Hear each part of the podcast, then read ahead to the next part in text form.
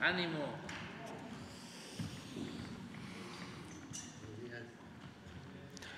Bueno, pues vamos a, a informar.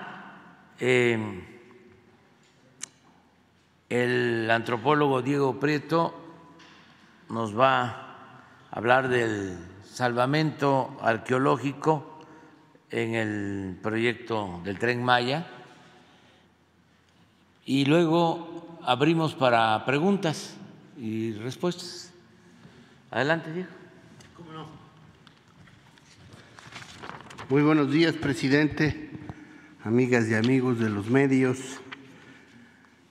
eh, y todos los que nos siguen a través de las comunicaciones televisivas y digitales. Eh, el INA, el Instituto Nacional de Antropología e Historia, siempre eh, con el respaldo de la Secretaría de Cultura, acompaña el proyecto integral del tren Maya, haciéndose cargo de que en este proyecto se preserve el patrimonio cultural, el patrimonio natural y el patrimonio biocultural. Y muy particularmente haciéndose cargo de la recuperación de valiosos materiales e información de enorme utilidad para la mejor comprensión de las poblaciones que a lo largo de siglos y milenios han ocupado el territorio por el que transcurre el tren Maya, muy en particular grupos, culturas y pueblos asociados a este gran tronco civilizatorio que es porque sigue viva la cultura, la civilización maya. En el caso del salvamento arqueológico, como ustedes saben, ya hemos concluido con el 100% de visto bueno de las obras Estamos concentrados ahora en la tarea de análisis de los materiales, su clasificación y sobre todo la interpretación de estos datos para que nos aporten conclusiones y conocimientos nuevos para la comprensión del devenir de la gran civilización maya. Eh, a la fecha se han podido recuperar materiales y registros correspondientes a 55.459 bienes muebles. Es increíble la cantidad de asentamientos que a lo largo de los siglos que van desde el siglo V antes de nuestra era hasta el siglo XVI con la llegada de los ocupantes españoles, la cantidad de pueblos, asentamientos que se fueron desarrollando en un esquema en que no existía un centro hegemónico único, sino ciudades-estado que se disputaban el predominio sobre los territorios y compartían una misma visión del mundo, una misma manera de contar el tiempo, compartían la veneración a deidades que correspondían a este horizonte maya mesoamericano y eh, esta información es mucho, muy importante para ir entendiendo la densidad de población y los patrones de asentamiento de estos pueblos mayas de la selva y la península de Yucatán. Hemos recuperado un millón mil fragmentos de cerámica que aportan valiosa información sobre corrientes migratorias, sobre esquemas de intercambio, en fin, todo lo que corresponde al conocimiento de estos elementos que se plasman en los fragmentos cerámicos o tepalcates. 1925 bienes muebles relativamente íntegros entre metates, material cerámico, figuras de piedra, herramientas y otra cantidad de materiales, de los cuales 1.409 son vasijas que se encuentran en algún proceso de restauración, 653 osamentas generalmente eh, acompañadas de ofrendas diversas y 2.252 rasgos naturales asociados a la presencia de los grupos humanos. Eh, efectivamente, el salvamento entonces ya está sobre todo en su fase conclusiva y de las tareas de laboratorio, de manera que la tarea arqueológica se concentra en el programa de mejoramiento de zonas arqueológicas que atiende 27 zonas, atiende dos elementos más que están en procesos de conservación, dos zonas que serán abiertas a público, porque hasta hoy todavía no lo están, y la ampliación de las áreas de visita en varias de las zonas arqueológicas, la erección de 10 centros de atención a visitante, seis museos, además de la habilitación del Ateneo Peninsular de Mérida y el Museo de la Guerra Social Maya en Carrillo Puerto. Vamos a presentar un video que nos habla de algunos sitios que si bien no están en el programa de mejoramiento arqueológico, porque tuvimos que acotar eh, eh, el la atención de sitios arqueológicos al recurso disponible, pero que también tienen un gran atractivo para la población que visite la zona y que se interne a través del sistema del tren Maya. Adelante.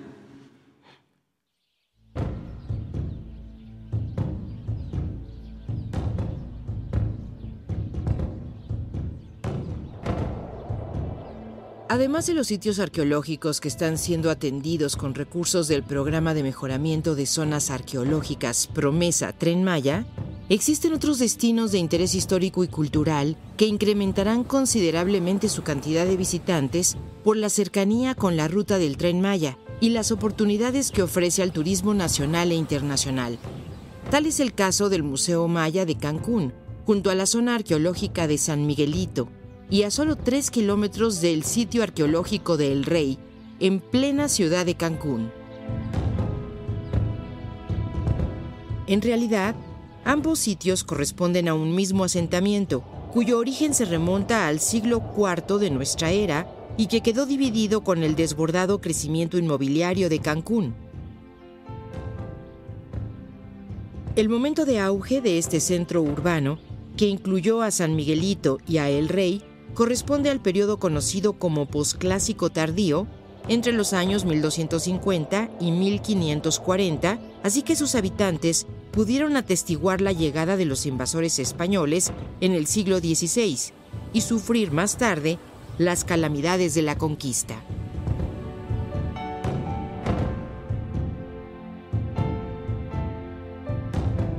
Las investigaciones arqueológicas muestran que se trataba de un asentamiento extenso, con gran eficiencia productiva en actividades como la pesca, la extracción de la sal y el comercio marítimo. La gran cantidad de conchas, caracoles y restos de huevos de tortuga hallados en San Miguelito, así como pesas de redes para pescar, muestran su condición de pescadores ocupados de la extracción y comercialización de productos del mar para su subsistencia.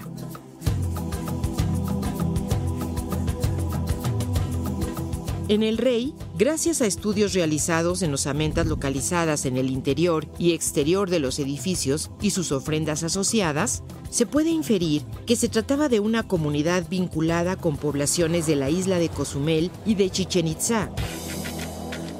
Precisamente de este emplazamiento proviene la pieza que da nombre al sitio, la llamada Cabeza del Rey, que representa a un personaje de alto estatus que porta un tocado con un animal fantástico, evocación de Itzamnaag, deidad creadora maya, muy venerada en el posclásico.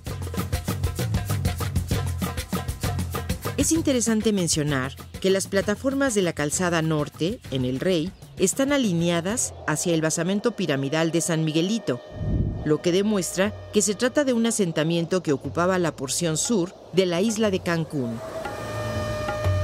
San Miguelito, cuyo nombre deriva del antiguo rancho que ocupaba el predio entre 1950 y 1970, está conformado por cuatro conjuntos de plataformas que sostenían casas de madera y palma, lo que lleva a concluir que hacia el norte se asentó el área de viviendas y al sur los edificios rituales y administrativos.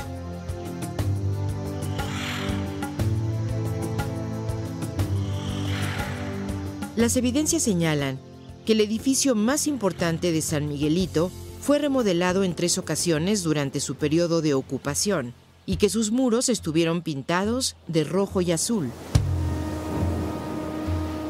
la presencia de una navajilla prismática, elaborada con tecnología prehispánica, pero empleando vidrio europeo como materia prima, nos habla de que los mayas de San Miguelito aún habitaban el sitio cuando los españoles ya habían empezado a poblar la península de Yucatán. Por su parte, los análisis bioantropológicos revelan que las osamentas de individuos localizados en las excavaciones presentan condiciones de salud precaria y anemia aguda, especialmente entre los más jóvenes, así como importantes desgastes en los huesos de adultos, lo que sugiere el sometimiento a duras condiciones de trabajo y precaria alimentación.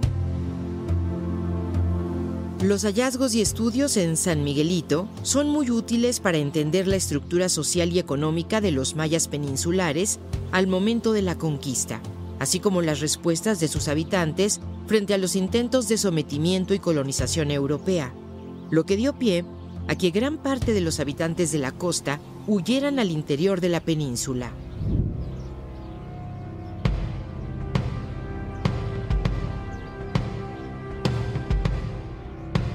La visita a estos sitios se complementa con el Museo Maya de Cancún, que ofrece una visión integral de la cultura maya, sobre todo de los grupos de la región costera. El proyecto Tren Maya Simincac propiciará que más viajeros puedan acercarse a conocer la gestación, el devenir y la resistencia de los pueblos mayas de ayer y de hoy, y entender la fuerza y la magnificencia de esta gran civilización mesoamericana, que hoy se esfuerza por hacer oír su voz y reivindicar su lugar en la construcción de un país más justo, democrático, incluyente y plural.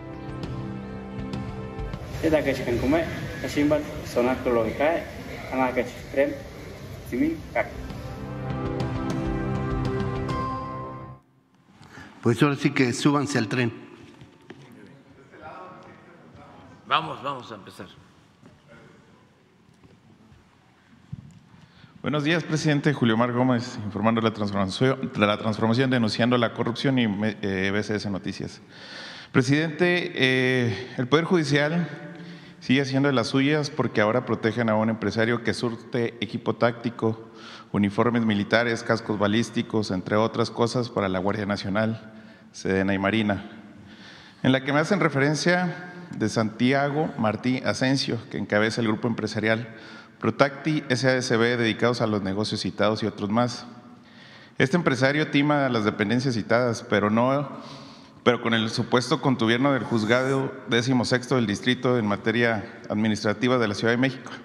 Esto es porque le hago referencia a que le han regalado el amparo número 1498-2022 del juzgado sexto con fecha del 1 de junio del presente año, mismo que le faculta a no entregar los materiales y equipos en tiempo y forma hasta en dos años después. Cabe destacar que este empresario trabaja con la Sedena y Marina desde el 2014, cuando estaba el expresidente Enrique Peña Nieto. Incluso, al parecer, con nuestra fuente comentó que demandó a la Sedena para que no compren a ningún otro proveedor, en exclusiva con su, expresa, con su empresa y aplica de igual manera para la Guardia Nacional. Por todo este juego jurídico que, todo apunta a que se le siga comprando en las próximas compras o adquisiciones de, este de estas dependencias federales. La pregunta, presidente, ¿por qué utilizar influencias al Estado para presionar a la Guardia Nacional, Sedena y Marina para que esta empresa se llene los bolsillos? ¿Podría usted, como jefe supremo de las Fuerzas Armadas, hacer algo para que no existe, para que exista el piso parejo? Tengo los amparos y también tengo las pruebas que con gusto los puedo compartir. Sí, vamos a, revisar el caso. Le voy a pedir al general secretario que lo atienda, eh, al general Sandoval, secretario de la Defensa, y a Rosa Isela Rodríguez, de Seguridad Pública, para que nos informen. Nos entregas los datos. Con mucho gusto, se lo paso a Jesús. Sí. sí. Por otro tema, presidente, pues ya nos han llegado que desde el día de ayer reportan narcobloqueos en la carretera nacional entre los límites de Linares y Matamoros, allá en Nuevo León también. eh, fueron vehículos calcinados eh, por ayer por la tarde. También en Chiapas ejecutaron al comandante de la Fiscalía General, a un comandante de la, Fiscalía General de la República. Hoy tuvo conocimiento y si se va a aplicar alguna medida extra para poder pues, salvaguardar la vida y la integridad de los ciudadanos chiapas. Sí, estamos eh, actuando en los dos casos. En Chiapas ya se ha avanzado bastante con el apoyo de la gente. Está eh, la Guardia Nacional y eh, esperemos que ya pronto se restablezca la normalidad. La gente está apoyando, confirmo eso. Ya se restableció el servicio de energía eléctrica, se quitaron todos los bloqueos y hay mucho apoyo de la población. En el caso de frontera Comalapa y toda esta región de Motocintla. Y en el caso de Nuevo León, lo mismo, ya se está actuando, es una confrontación entre grupos que se está dando en esta zona de Nuevo León, con violencia, y estamos ahí también ayudando al gobierno de Nuevo León en todo lo que podamos. Está participando la Guardia Nacional, también la Secretaría de la Defensa. Y es eh, lamentable lo que sucedió en Zacatecas de los jóvenes, lo mismo, estamos eh, haciendo la investigación de los jóvenes, hay uno que afortunadamente está vivo, eh, herido y está declarando para conocer eh, el porqué de estos crímenes no adelantarnos y esperar a tener más información. Pero eso es lo que estamos viendo. Presidente, ¿qué grupos son estos los que se están enfrentando? No quiero este, aquí mencionarlos, desde luego que sé, eh, tenemos información, pero eh, decirle a la población de Zacatecas, de Nuevo León, que estamos trabajando de manera coordinada con las autoridades locales y eh, vamos a seguir eh, combatiendo a la delincuencia y garantizando la paz y la tranquilidad, que es nuestra responsabilidad. ¿Y la ejecución del, comandante de la, de la, Fiscalía da un, llamado para usted o en todos los casos hay este, eh, este tipo de hechos lamentables en distintas partes. Antier y ayer se nos incrementaron mucho los homicidios en el país, sobre todo antier. Ayer ya hubo una disminución, pero bien localizados y estamos actuando, estamos trabajando con ese propósito. Presidente, en otro tema, en Baja California Sur, ciudadanos están ofendidos por las declaraciones que realizó en medios el exgobernador del estado, Narciso Agúndez Montaño. Habló sobre programas sociales, sin embargo, comentó que el gobierno, su gobierno, tiene una deuda en el tema de la obra pública en Los Cabos. Afirmó que debe de fluir. Ahora él, quien fuera el primer gobernador de oposición, siendo perredista y ahora petista, quien en su momento en la historia le traicionó a usted y, al reconocer el triunfo del espurio conservador eh, Felipe Calderón. Lo anterior es que la sociedad cabeño y su californiana me precisaron que están agradecidos por los beneficios sociales, pero sobre todo por las magnas obras en el Estado, como la primera etapa de la avenida Nicolás Tamaral y que acaba de iniciarse la culminación de la segunda etapa, que por cierto una de las constructoras de, es uno de los hijos del exgobernador, que, quien ganó la licitación está en la segunda etapa que fue subcontratada por la constructora de su yerno y sin embargo afirma que la obra pública del gobierno federal está en deuda. Los cabeños me hicieron saber que el pasado lunes el alcalde Oscar Lex ratificaba el traspaso del recurso de más de mil millones de pesos que se destinarán a la construcción de la otra planta desaladora para, para Cabo San Lucas y el programa de mejora integral de gestión MIC, que permitirá reorganizar y generar más conexiones a la red hidráulica. En resumen, señor presidente, existe un agradecimiento social por la obra pública que se ha realizado y que era muy necesaria en el Estado y los beneficios que llevó en estos cinco años. Es por ello que era importante hacerle saber que las declaraciones de un exgobernador carecen de sustento, ya que se le ve el avance de la transformación en el Estado y esto lo comparto el sentir de algunos sectores de la sociedad de Baja California Sur, del cual me mandan su agradecimiento.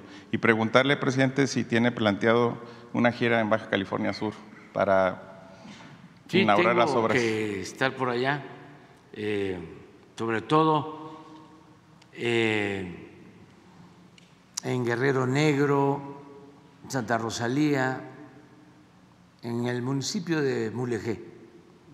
Tengo que ir porque fue el municipio más afectado con el último huracán y se están llevando a cabo algunas acciones de reconstrucción en beneficio de la gente, pero sí tengo ese eh, compromiso de ir.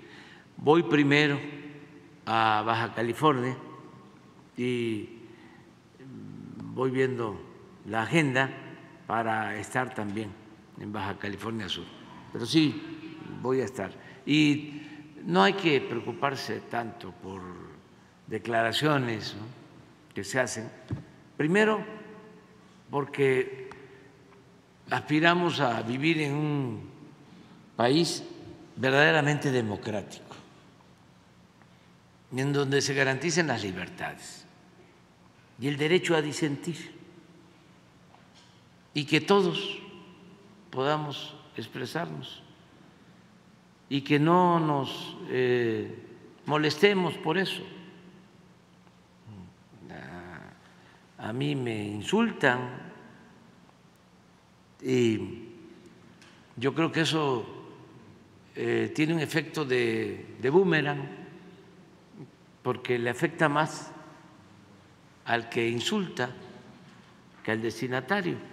Entonces, eh, así eh, es la democracia y en el caso del el exgobernador de Baja California Sur, pues él debe de hacer su propia valoración y la gente sabe muy bien lo que está sucediendo en el país, eh, los cambios que se están llevando a cabo y tenerle confianza al pueblo.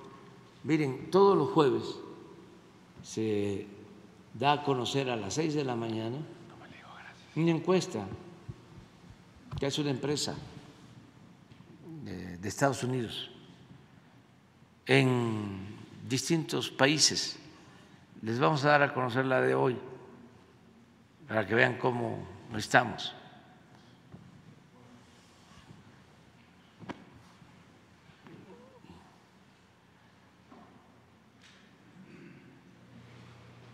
Estamos en segundo lugar de los presidentes, primeros ministros, jefes de estados que se evalúan por esta empresa. Y es una encuesta telefónica. Si se hace domiciliaria, nos va mejor.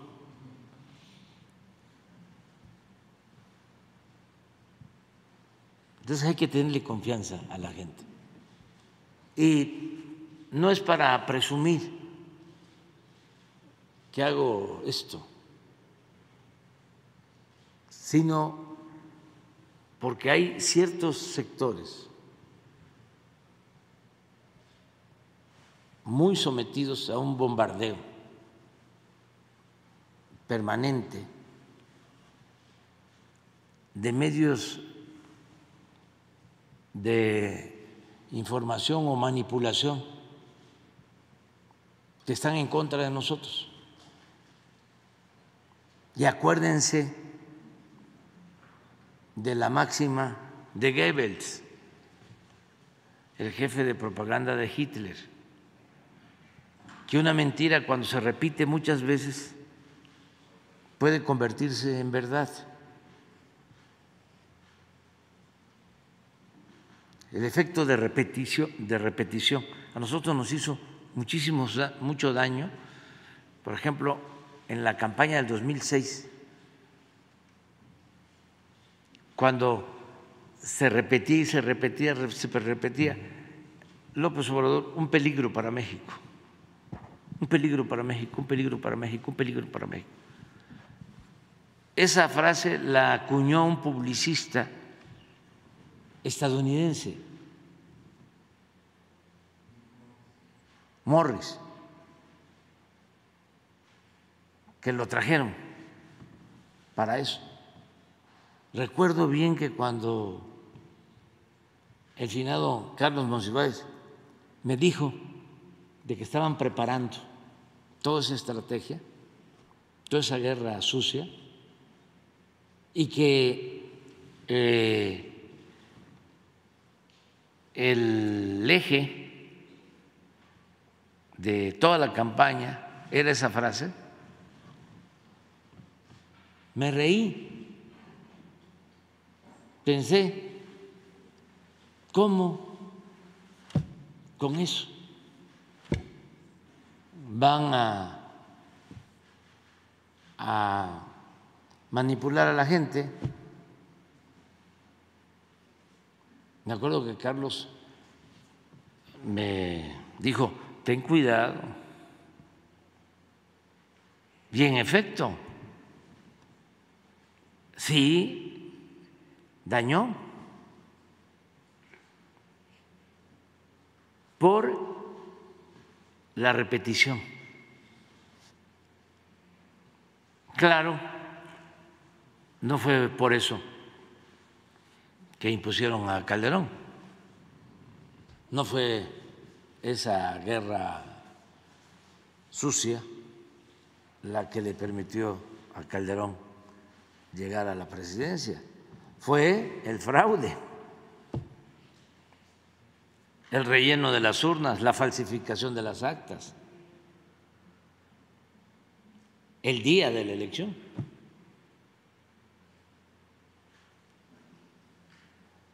Pero, ¿por qué eh, funciona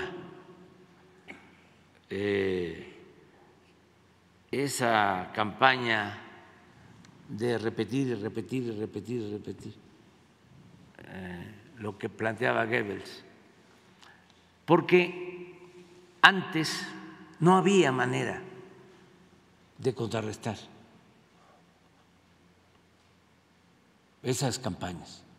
No existían las redes sociales. Yo recuerdo que estaba a toda intensidad esa campaña y Televisa nos suspendió nuestros mensajes, argumentando que no se le había pagado por adelantado. Y estuvimos creo que una o dos semanas fuera. Imagínense con un golpeteo así, peligro para México, peligro para México, peligro para México. Y sin tener ninguna posibilidad de responder.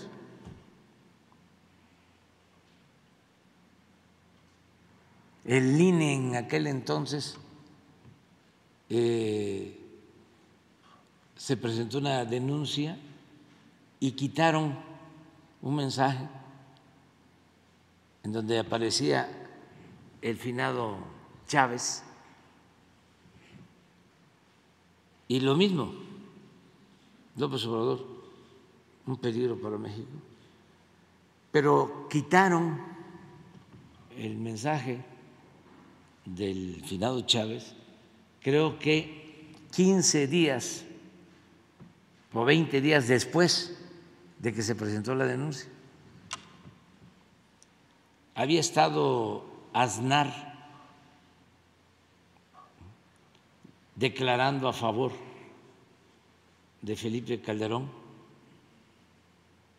y no este, quitaron el mensaje. Habían utilizado las palabras de Aznar en la propaganda. Bueno, este mismo publicista, Morris, fue asesor en publicidad de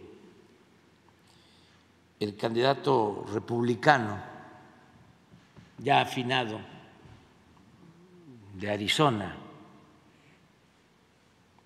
que enfrentó a el presidente Obama, McCain. Morris fue después asesor de McCain y utilizó la misma frase. Obama, un peligro para Estados Unidos. Y no tuvo el mismo efecto. Porque aunque parezca increíble, había más libertad entonces en Estados Unidos, en los medios. Y aquí estaban controlados por completo. Era un control absoluto de los medios de información o de manipulación. Entonces, ahora, afortunadamente, ya nada de eso funciona. Ya aquí en la encuesta se ve el resultado. Además, hay más politización, se cumple lo que decía el presidente Lincoln, de que se puede engañar una vez, dos veces, pero no se puede engañar todo el tiempo. Y sobre todo, hay más apertura aun cuando a veces las redes sociales y este, los manipuladores eh, compran tiempo y manejan robots, bots, y hacen campañas en las redes sociales. No, tiene el mismo efecto. Porque ahora cada ciudadano que tiene un teléfono móvil puede opinar. Cada persona es un medio de comunicación en potencia. Y eso antes no existía. Eran los medios convencionales. ¿Y qué hacía un opositor o cualquier ciudadano si lo atacaban sin ningún límite? en periódicos o en la radio o en la televisión, pues solo mandar una carta a una sección para que le publicaran como réplica su defensa. Ni siquiera todos los periódicos daban el derecho de réplica, ni menos la radio ni la televisión. No existía la posibilidad de replicar. Ahora no.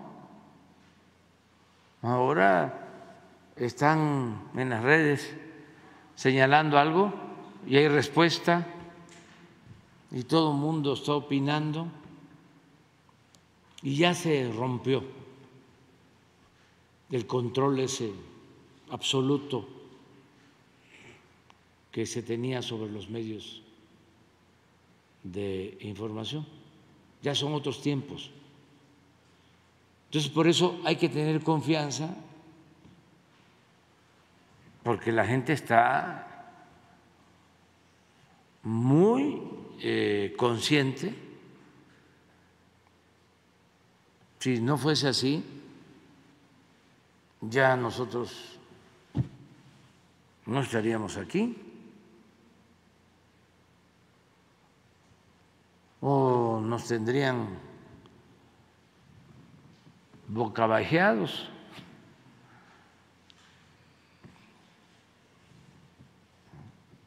Tendría que sacar el pañuelito blanco. Vamos a, a negociar. No seas así. ¿Qué quieres? ¿Cómo nos arreglamos?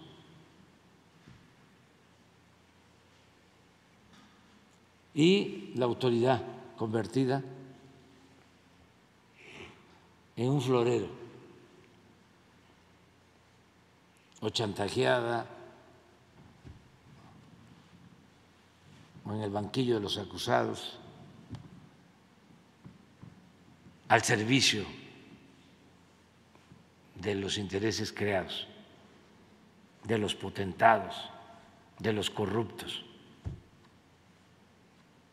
Qué bueno que se está avanzando para enfrentar el poder mediático, porque antes eran los golpes de Estado, ahora no, ahora es el control de los medios en todos lados. ¿eh? Los medios más influyentes están en manos de grupos económicos muy poderosos. Sigue existiendo el mercurio en Chile, que tuvo un papel relevante cuando llevaron a cabo el golpe de Estado en contra del presidente Allende. Sigue existiendo el Clarín en Argentina. Igual, al servicio de la oligarquía. Y acá, pues, el Reforma y muchos otros. Ahora, eh, con las redes y también con la prensa y con la radio, porque hay radio comunitaria y a veces también en la televisión. Algunos comentaristas, pues eh, informan con objetividad, con profesionalismo. Antes estaba más complicado. De modo que no hay por qué este, preocuparnos. Eh, tenemos que seguir adelante y tenerle confianza, mucha confianza a la gente. Cuando doy a conocer la encuesta, repito, es para que este, no se dejen apantallar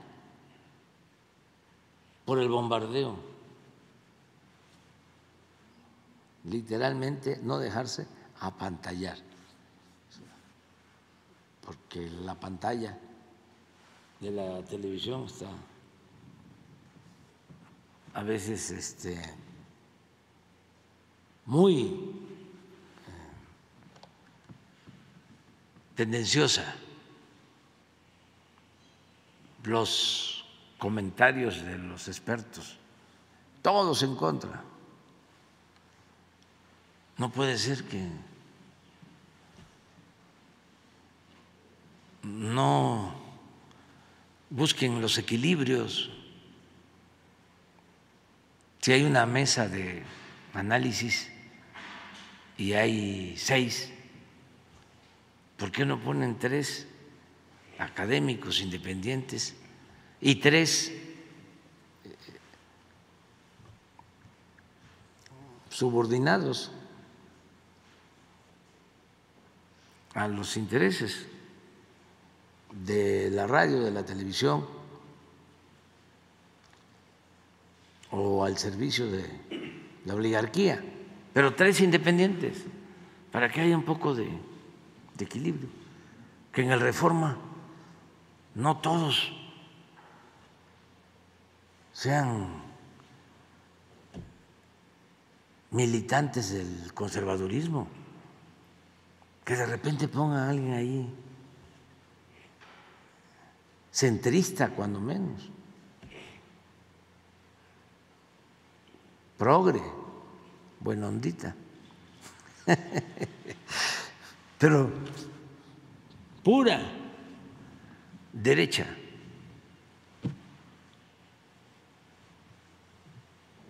Y unos ultras, fachos.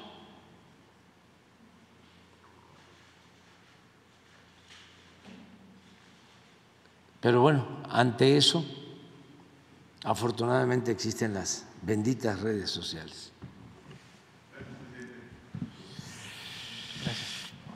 Buenos días compañeros compañeras de los medios. Buenos días, director de la ENA. Presidente, este, antes que nada, bueno, Héctor Latempa de Puntos Suspensivos Radio, Puntos Suspensivos Comunicación. Antes que nada, este, este medio quiere agradecerle su atención para lo expuesto el pasado 9 de junio con respecto a un asunto que trajimos aquí de la señora Irma, viuda, que lamentablemente ya hace un año este, falleció su esposo y tenía un tema ahí atorado con respecto a la ley del IMSS, esta ley que se modificó y que pues es completamente ventajosa contra los usuarios y pues que le estaban cobrando un poco más de 800 mil pesos. La señora Irma le agradece a usted principalmente, pero también quiere agradecer y reconocer el trabajo de Zoé Roblero, director general del IMSS, también del maestro Iván Pérez Negrón Ruiz, titular de la unidad de prestaciones del IMSS, a la licenciada Laura Gutiérrez, titular de la división de pensiones, y al licenciado Gerardo Álvarez Falcón, jefe de pensiones IMSS, porque le permitieron llegar a un acuerdo para poder pagar lo que se debe conforme a la ley acabando así con las amenazas y hostigamiento por parte de algunos inmorales funcionarios. Le agradece este, mucho, ya firmó todo y, a partir de octubre empiezan ya los descuentos y pues quiere también reconocer el trato de cada una de las personas que le dio y que fueron muy, muy amables. Gracias, presidente. Y bueno, ahora sí me voy al primer tema. Es con respecto ya, son de temas que ya se han tocado aquí eh, ya algunas ocasiones que tiene que ver con los créditos hipotecarios del Infonavit. Le traigo específicamente un, ejemplo claro de todavía estos abusos que se están también teniendo con los usuarios. Claro, está dentro de la ley, o sea, son de las reformas que se hicieron estructurales, pero que siguen dañando a, a los usuarios y que en este caso hay, le traigo este ejemplo del 30 de junio del 2018 le dieron a este usuario un plazo de 30 años para pagar una tasa de interés anual del 12% y su crédito inicial fue de 625 mil pesos, 30 de junio del 2018. Después resulta que una empresa llamada Minis Ecotec aparece en el primer pago que realiza que esta empresa le está cobrando también 25.389.39 pesos, sumados a los 625 mil pesos en origen. Esto, esto dice que eh, cuando lo consultó el usuario, dice que esta empresa se los cobra porque son en seres menores, supuestamente ya ecológicos, que van a ayudar para contaminar menos y que pues nada más el usuario tenía que escoger entre algunos artículos que sumaban 25 mil, de tal manera que el total de créditos en números redondos se fue a 650 mil pesos. Los pagos aproximados al mes fueron de 6 mil 200. Bueno, de julio del 2018 a julio de 2023, ya de este año, han pasado cinco años, es decir, son 60 meses pagando por lo menos 6 mil pesos por mes. Esto da como resultado la cantidad de 3.600, 360 mil pesos que ya se pagaron y sin embargo en el estado de cuenta más reciente que le acaba de llegar a este usuario, resulta que solo ha pagado 11 mil pesos. Es decir, que de los 360 mil pesos, solo 11 mil se fueron al pago directo de la deuda y los otros 349 mil pesos se fueron a dónde? Supuestamente a intereses. Presidente, este es un ejemplo de lo que pasan miles de usuarios. Tenemos más ejemplos, pero este es uno muy claro del IMSS y que simplemente se vuelven impagables. Eh, ¿Cuál es su opinión, señor presidente, respecto a este tema y cuáles son las acciones que su gobierno, sabemos, ya está tomando para ayudar a los mexicanos y mexicanas que están viviendo esta situación? Es Infonavit, ¿no? Bueno, el, que traigo, sí, es Infonavit. Sí. Bueno, hemos ya eh, dictado unas medidas desde el principio del gobierno sobre estos casos. Hay reestructuraciones, hay quitas a los créditos y se detuvieron los desalojos porque había una práctica de vender los créditos a despachos de abogados y se llevaban a cabo desalojos, despojaban a los derechohabientes del seguro que tenían créditos en Infonavit. Entonces ya se ha avanzado en eso. Eh, no he tenido muchas quejas. De todas formas, sobre este caso en especial, y para que nos informe de cómo vamos en el Infonavit, Vamos a invitar al director del Infonavit que venga aquí, a ver si la semana próxima, que venga y ayuda mucho, porque deben haber otros casos, sí, sí. ayuda mucho a que informe cómo se va avanzando. Por ejemplo, eh, antes los créditos eh, se daban para que el trabajador tuviese que hacer un contrato con una empresa inmobiliaria y vivir en una unidad habitacional. Se logró que se puedan entregar los créditos de manera directa al trabajador y que el trabajador pueda comprar un terreno y hacer su casa poco a poco o comprar una casa usada, que no haya intermediación,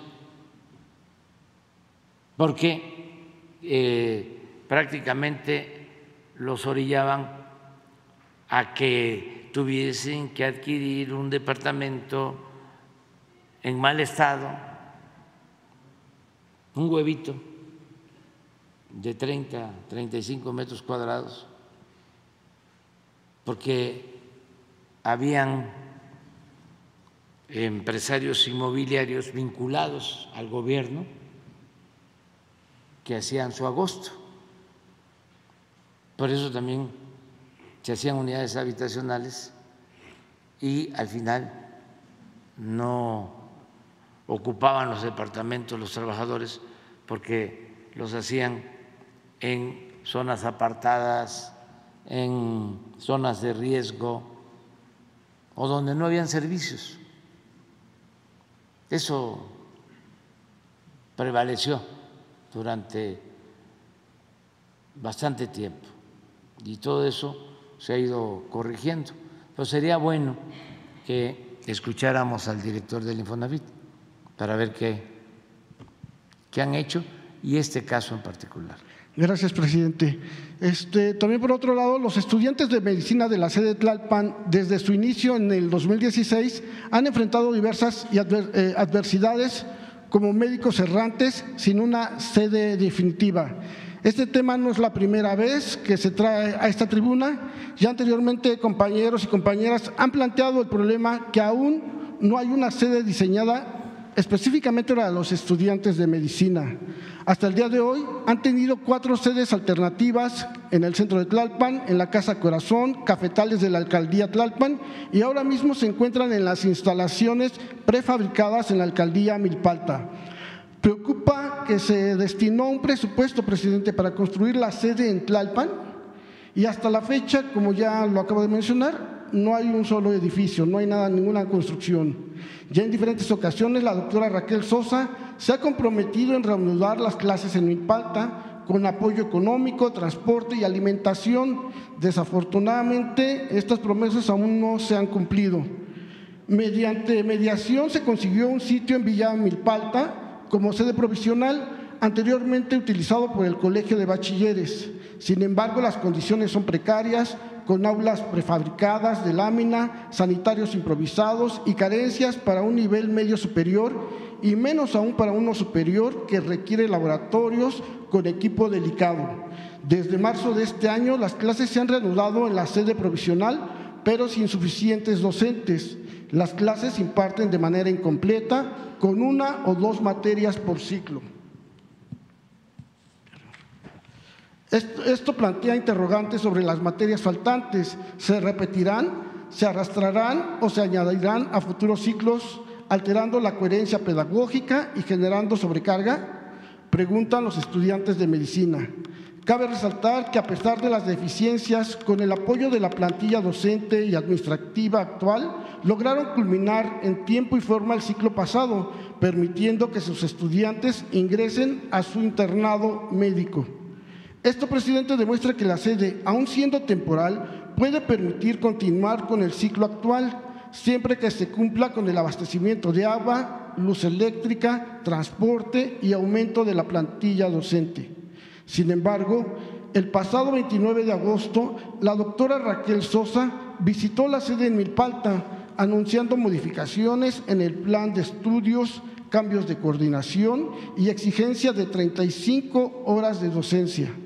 Según los propios estudiantes de medicina, estos cambios amenazan el ciclo académico, actual y a toda la comunidad. La doctora Sosa ha afirmado que no hay sede definitiva que llegarán docentes sin fechas y propuso una sede en Milpalta en disputa aún con comuneros. Los estudiantes de Medicina Integral y Salud Comunitaria de Tlalpan le piden, presidente, unos puntos. Primero, una mesa de trabajo con la doctora Raquel Sosa, el Consejo Académico, el Consejo de Gobierno y de forma presencial, que haya alguien también representante de la presidencia y algún este, representante también de estudiantes, docentes y administrativos de Tlalpan, con el objetivo de establecer un plan que les permita iniciar clases de todos los ciclos lo antes posible, impedir sanciones o bajas injustificadas, mejorar el funcionamiento de la sede en Milpanta, que haya seguridad, servicios, alimentación y trámites, que haya una sede definitiva y digna con las instalaciones adecuadas para impartir una carrera de medicina. Los estudiantes y la comunidad en general confían en que esta mesa de trabajo asegurará un futuro académico sólido y justo para todas y todos. Esta situación no solo afecta a la sede de Tlalpan, sino a la mayoría de las sedes de enfermería y medicinas de la VBJ. Gracias, presidente. Pues vamos a pedirle al padrino de esta escuela que es Jorge Alcocer, porque él fue el que nos ayudó a iniciarla, el doctor Jorge Alcocer, que ahora es secretario de Salud, que eh, se ponga de acuerdo con la maestra Raquel Sosa y se dé respuesta puntual a la petición de los estudiantes. Este, ya eh, creo yo que están tomando nota. Cuando estamos aquí en la conferencia, eh, todos los servidores públicos, por lo general, están pendientes. Eh, y de inmediato están actuando. Entonces, vamos a, que se dé respuesta, que se tenga esa mesa de trabajo y que se resuelvan las demandas de los estudiantes. Esa escuela de medicina de Tlalpan se creó antes de que nosotros llegáramos al gobierno. O sea, la impulsamos nosotros, siendo opositores, creamos estas escuelas de ingeniería, de derecho, de medicina, precisamente para eh, darle opción, opciones a los jóvenes que eran rechazados, que supuestamente no pasaban los exámenes de admisión en las universidades. Y para eso se crearon estas eh, escuelas y eh, fue lo que sirvió de modelo para todo el sistema de educación superior que ahora se tiene, que se conoce como eh, Sistema de Educación Superior Benito Juárez. Ya son cerca de 200 universidades que están en distintas partes de la República. Ya deben de ser como 70 escuelas de medicina y de enfermería, de las 200, porque eh, el propósito es eh, ir eh, reduciendo el déficit de médicos, porque nos faltan médicos generales y nos faltan especialistas en el país. Todo esto se abandonó durante el periodo neoliberal y para eso estas escuelas. Entonces vamos a atender, ¿te parece? Sí, gracias, presidente. Por último, el Centro Regional de Formación Docente e Investigación Educativa, CRESUR, este organismo público descentralizado del Estado de Chiapas fue creado por, el por acuerdo entre la Secretaría de Educación Pública Federal y el Gobierno de Chiapas. El CRESUR ha realizado una intensa actividad en el campo de la docencia, la investigación y la divulgación del conocimiento. Se localiza en Comitán de Domínguez, Chiapas. Actualmente cuenta con la aprobación de 13 programas de posgrado por la Dirección General de Profesiones de la Secretaría de Educación Pública Federal cinco de ellos en especialidades, seis maestrías y dos doctorados. Además, cuenta con una matrícula de 318 estudiantes y una planta de trabajadores de 34 que se integran a profesores e investigadores.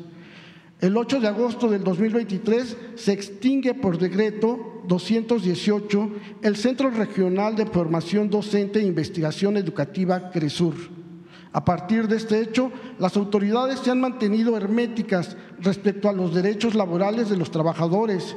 Sin embargo, el exrector del doctor Abraham Velasco Hernández, exsecretario administrativo, licenciado Adrián López Marroquín, exsecretaria secretaria académica la doctora Marta Ingrid Gutiérrez Román, durante su periodo de 2020 a la fecha, su política fue de hostigamiento y exclusión hacia los trabajadores y profesores e investigadores. Actualmente, a través de un oficio, exigen a los trabajadores que entreguen los bienes materiales emitido por el licenciado Pedro Gaudencio Martínez Esquinca, de la Coordinación de Asuntos Jurídicos y Laborales de la Secretaría de Educación del Estado de Chiapas. Para ello, el licenciado Adrián López Marroquín envía un correo electrónico señalando su domicilio particular para hacer la entrega de los bienes materiales.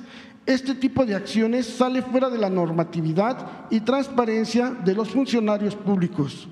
A más de 35 días no se ha recibido ningún comunicado por parte de la autoridad educativa estatal de cómo será el proceso, lo que dice el artículo 5 transitorio, que dice la letra, los derechos laborales de los trabajadores del organismo descentralizado denominado Centro Regional de Formación Docente e Investigación Educativa se respetarán conforme a lo establecido en las disposiciones legales y normativas aplicables.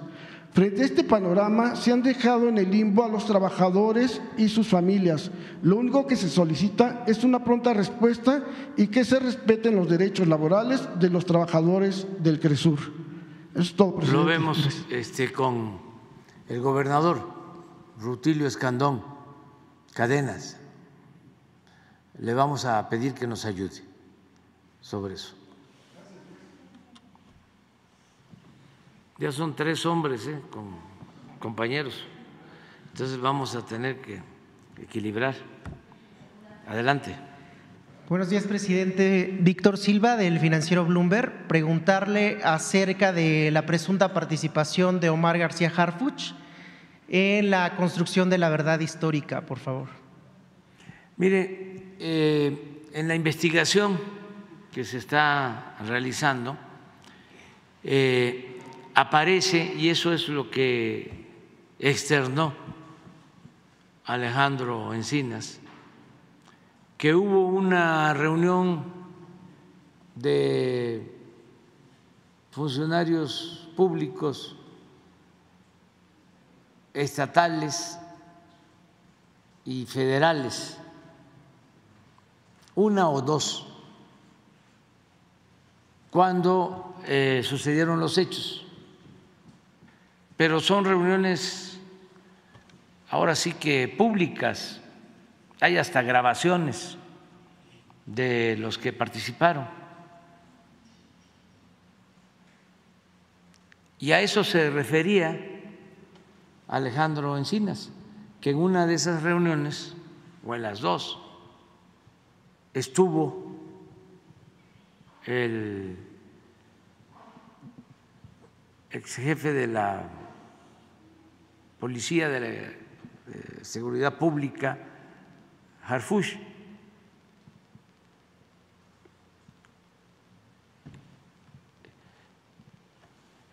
Esas reuniones las eh, encabezaba el procurador Murillo Caran, porque él eh, fue nombrado estimo que por el presidente Peña, como el responsable de la investigación. Y él incluso lo acepta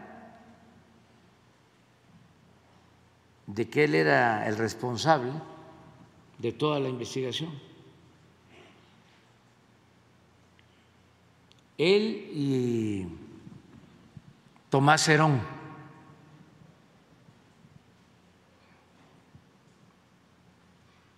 Entonces, cuando le preguntan a Alejandro Encinas que si estaba eh, en esas reuniones o había participado Harfush, él dijo que sí, porque es cierto, pero eso es distinto a que haya eh, participado en la desaparición de los jóvenes. Lo que pasa que como estamos ahora en temporada electoral, pues ya todo es noticia eh, con esos propósitos, ¿no? Y hay que aclarar las cosas como son, no mentir.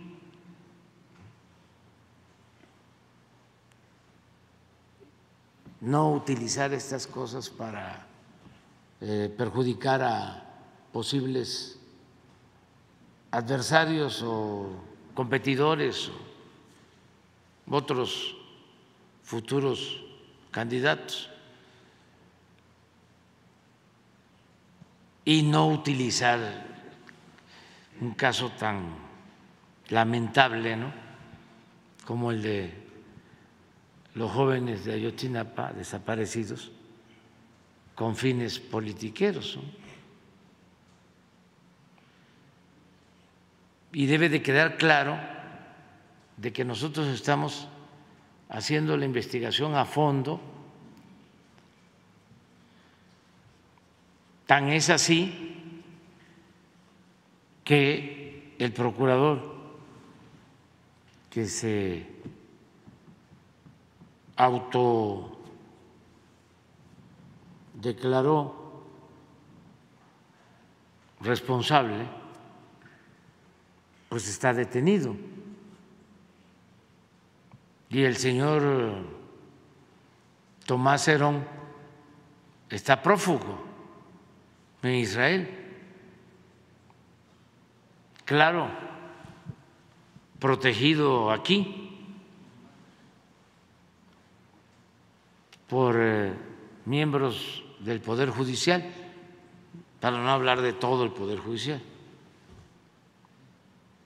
porque le están eh, otorgando amparos.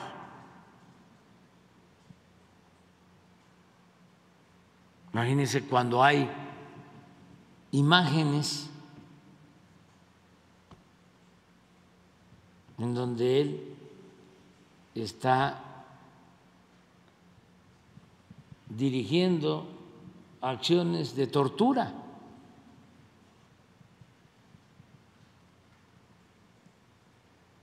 Y todo eso no solo es un acto inhumano, ilegal, ¿no?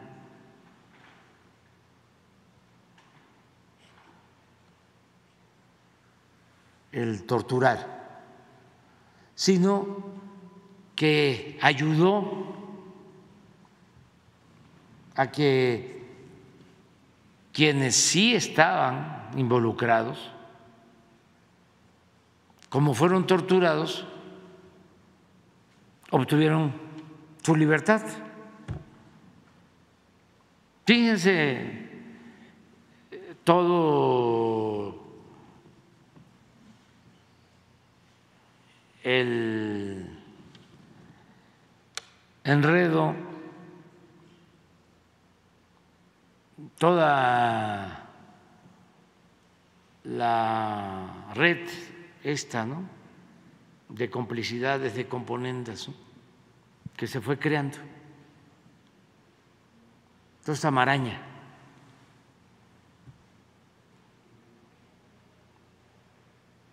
Pero nosotros tenemos que seguir adelante.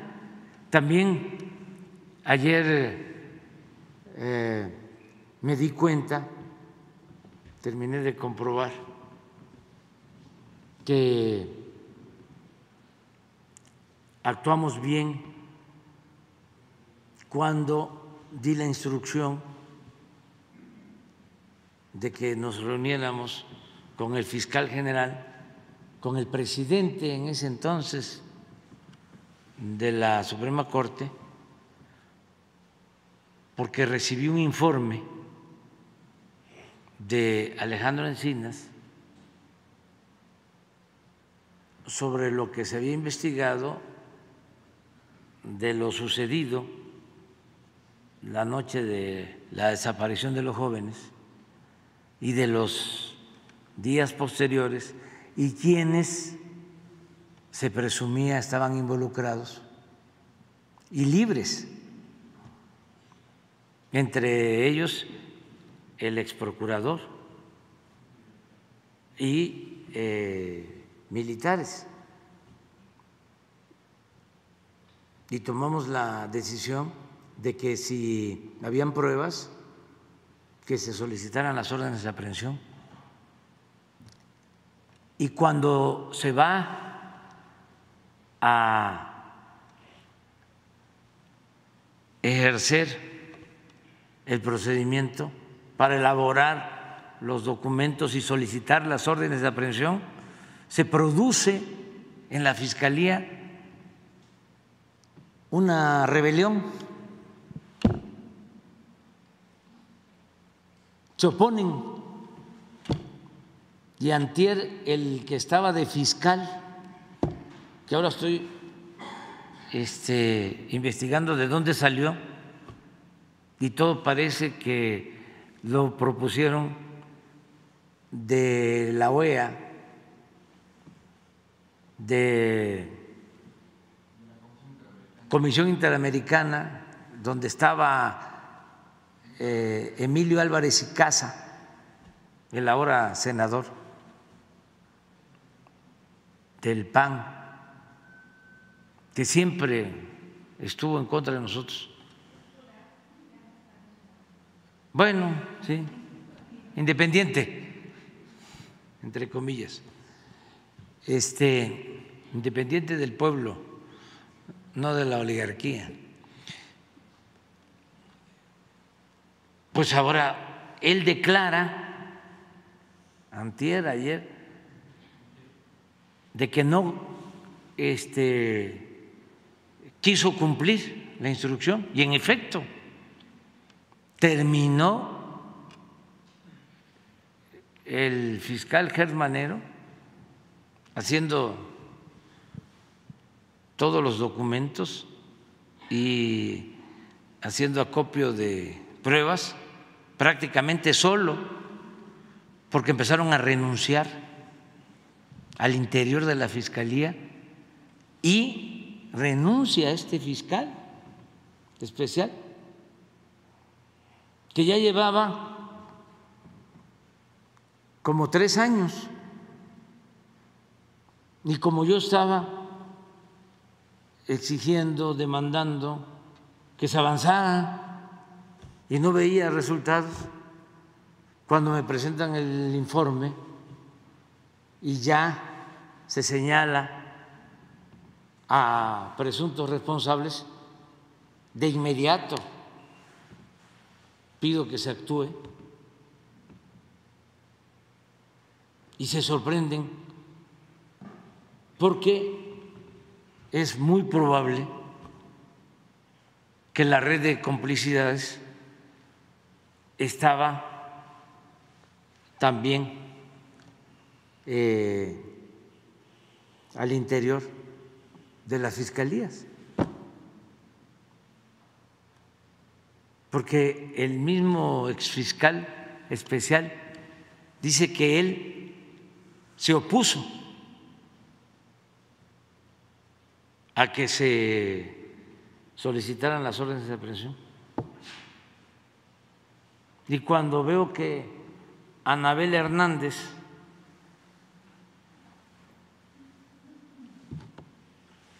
dice que yo soy el responsable de estar creando una nueva verdad histórica, que estoy igual que el licenciado Peña Nieto, pues me llama mucho la atención. Y que lo declare con la paladina de la libertad, Carmen Aristegui, quiere decir de que vamos bien. Porque si hubiese continuado esta simulación, no hubiésemos llegado a nada que era al final lo que posiblemente querían estos simuladores, pseudo defensores de derechos humanos, vividores, gente que se aprovecha y saca beneficios del dolor humano, del dolor de la gente. Entonces, vamos a continuar con la investigación. Tengo el compromiso de que se aclaren las cosas, de saber la ciencia cierta qué sucedió la noche del 26 de septiembre del 2014, los días posteriores, quiénes fueron los responsables y luego por qué eh, fabricaron mm, delitos, quién ordenó lo de la tortura,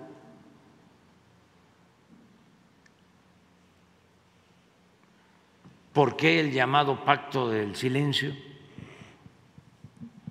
¿Por qué cuando se tienen elementos hay esta rebelión en la Fiscalía?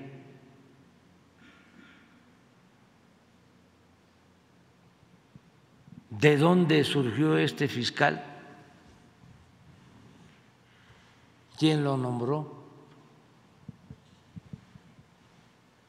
¿Cuáles son sus vínculos con el senador Álvarez y?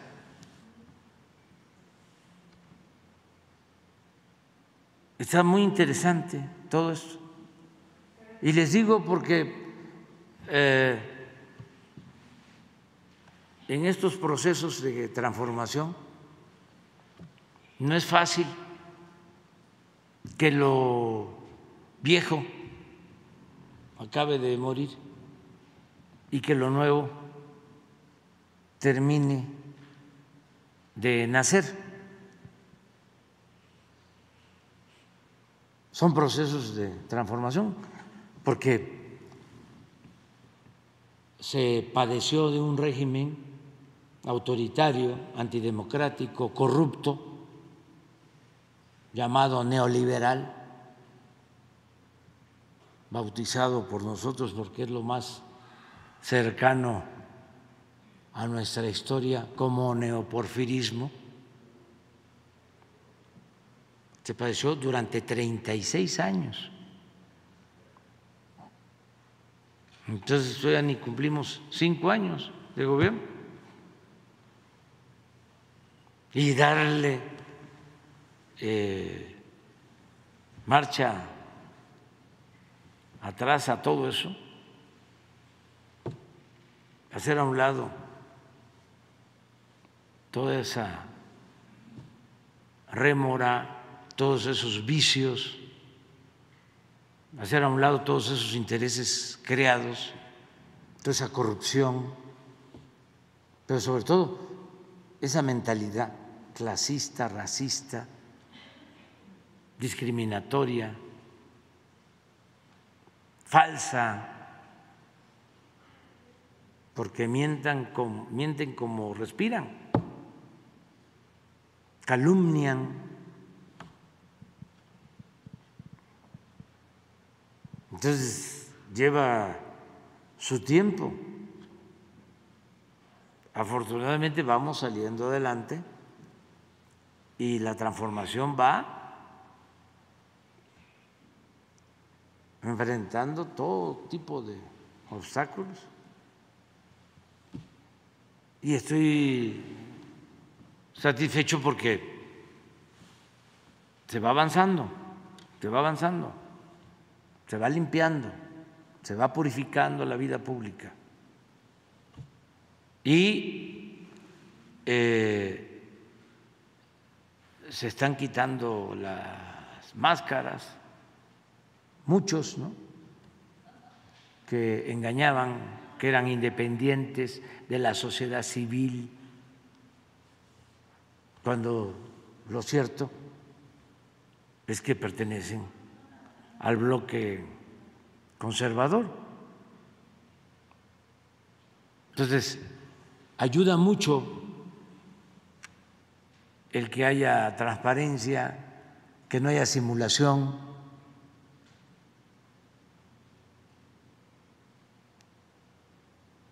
Porque eh, la simulación, eh, el aparentar que eran independientes, mediatizaba mucho, es decir, impedía el cambio, impedía la transformación. Entonces, cuando ya se aclara de que son dos proyectos distintos, contrapuestos de nación,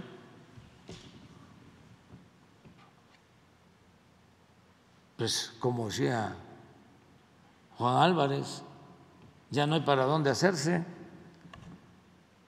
Esta ancheta está muy angosta, no hay ni para dónde hacerse. Ya no hay justo medio entre defender a la oligarquía corrupta o defender al pueblo. Es que antes habían demasiados matices, asegúnes. Ahora no. Eso es un avance. Yo siempre recuerdo que cuando luchaba en San Luis Potosí por la democracia, el doctor Nava, Salvador Nava Martínez, y enfrentaba al régimen autoritario y antidemocrático y a los medios de comunicación, de manipulación. Lo escuché decir al doctor, aquí hay, decía en San Luis, dos periódicos. Uno,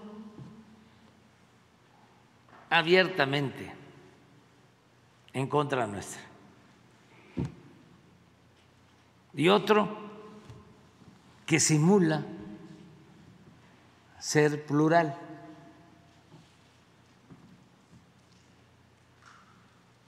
que de repente saca algo de nosotros, ¿no? pero por lo general siempre está atacando y se autonombra como ciudadano independiente, periódico de la sociedad civil, un poco como el Reforma, ¿no? Porque ni modo que el Reforma les acepte que es un órgano al servicio de la oligarquía.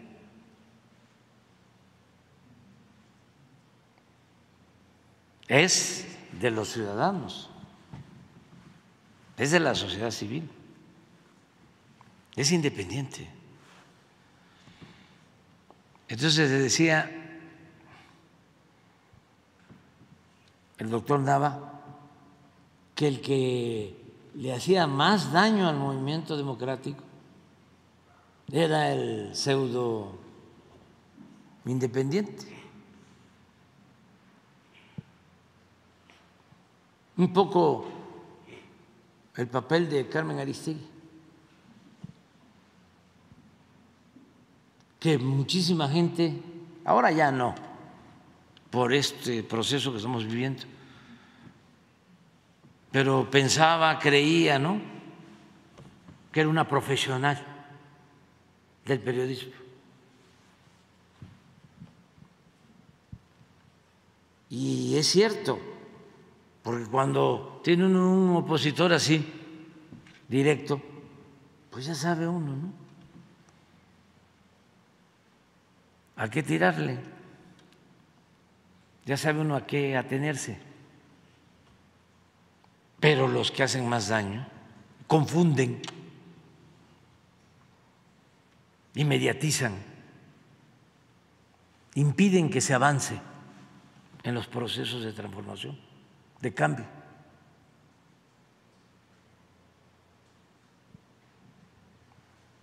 Entonces, bueno, eh, es parte de la pregunta, pero eh, así fue lo de Alejandro Encinas y eh, ya se sabía sobre estas reuniones, están hasta grabadas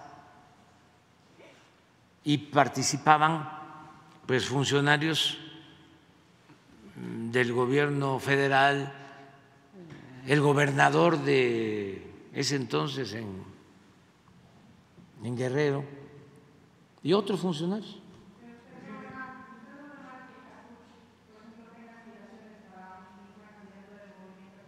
no me meto en eso, o sea, este, lo que sí puedo decir es que no se puede juzgar a nadie por haber estado en una reunión si no hay eh, pruebas más que eso.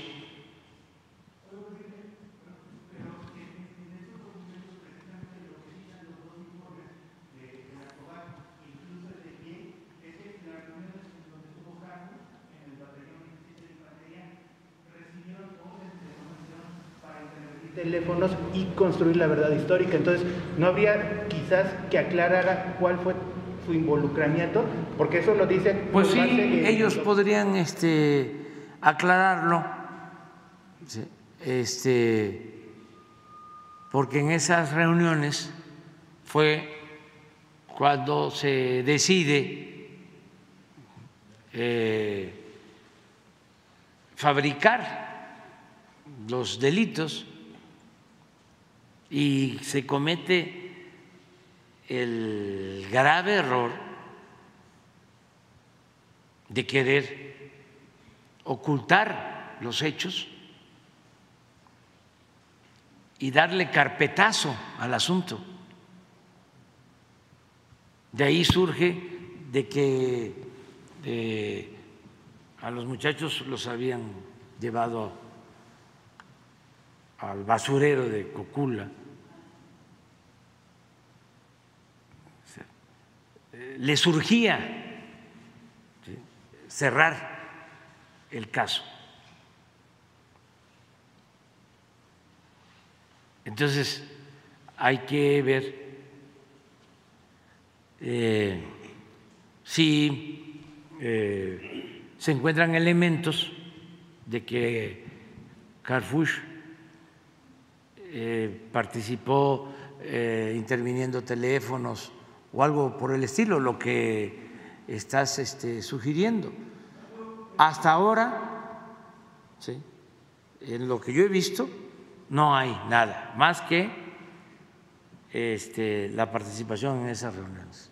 Es con base en, los documentos de la COBA y la investigación del GIE, que, incluso en las minutas se dice con base en documentos de la CDN. Sí, pero no lo acusan a él. Ah, no, Ahí lo ponen de que participó y recibió. Ah, sí, en la reunión, sí, sí, sí.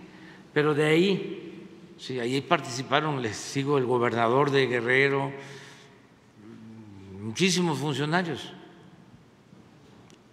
Eh, hubieron dos o tres reuniones donde se tomaron esas decisiones, exactamente. Pero el que asume la responsabilidad y todavía en las declaraciones recientes lo sostiene, es el procurador, donde ellos, tanto el procurador como el señor Tomás Herón, este, se hacen responsables. Por eso es que se está actuando en contra de ellos. Yo siempre he dicho que son tres tiempos. Primero, ¿qué sucedió? El día 26 de septiembre y los días posteriores. Ese es un momento de varios días, un tiempo de varios días. Luego, la fabricación de los hechos, que pasa por detenciones, torturas, hasta la declaración donde se da a conocer la llamada verdad histórica y se da por cerrado el caso. Y lo tercero, que es lo que más debe de importarnos, aunque tiene que ver con los dos procesos anteriores es conocer el paradero de los jóvenes. ¿Dónde están los jóvenes?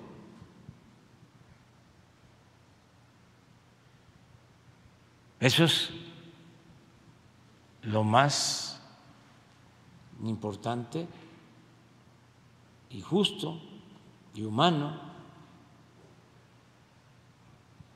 porque ya hay como 130 personas, 120, 130 en la cárcel. No hay un caso así en el mundo donde estén en la cárcel un exprocurador. Hay uno en la cárcel que estaba en la Procuraduría. No, uno que estaba así como Cerón. que lo acaban de detener hace relativamente poco, que no lo podían detener. No, porque eh, le avisaban de adentro. Por eso celebro,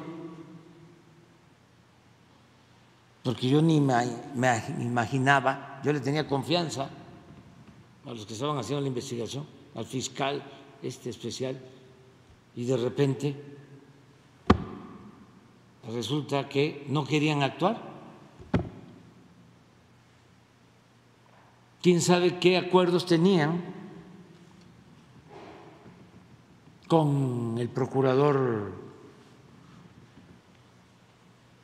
Murillo Caran? Porque el procurador Murillo Caran estaba quitado de la pena. tranquilo.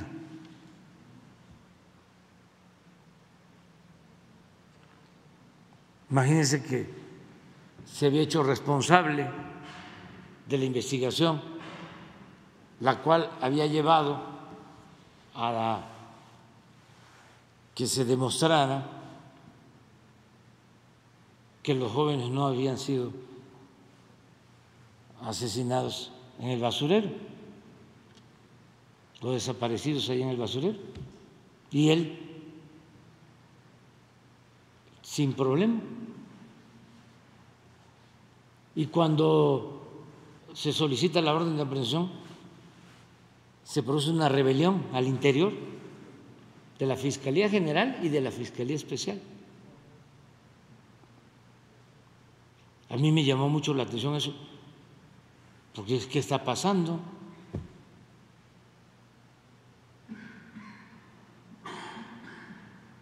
porque cuando nosotros llegamos, pues ya llevaban cuatro años con el caso. Ese. Grupos antisecuestros de la Ceiba. Fíjese, jefe del grupo antisecuestro de la Procuraduría. Ese ya está también detenido.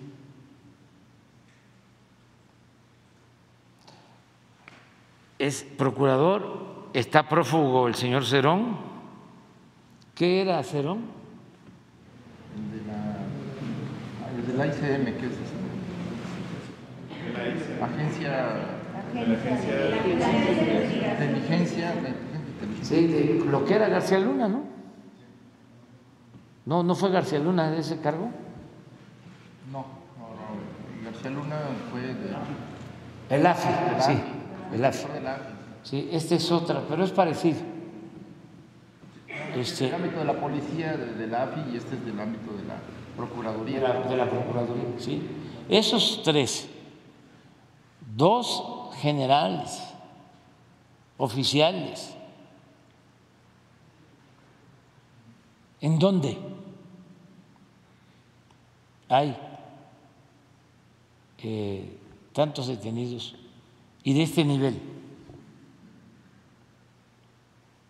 Porque decidimos que no iba a haber impunidad. Pero sí eh, no ha sido fácil porque es una red de complicidades, de componendas y muchísimas distorsiones. Imagínense a los que torturan y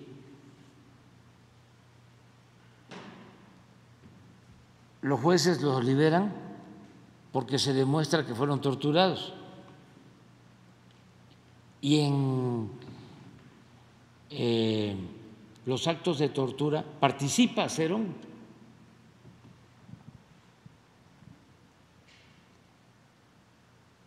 ¿No puedes poner una imagen, sí?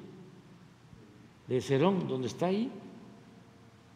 Es que todo esto ayuda para que la gente este, tenga información, porque si no se vuelve exclusiva y por eso eh, salen las Anabeles Hernández, ¿no? O las Carmen Aristeguis. Ahora resulta que yo estoy igual que el presidente anterior y estoy encubriendo y no quiero que se conozca la verdad.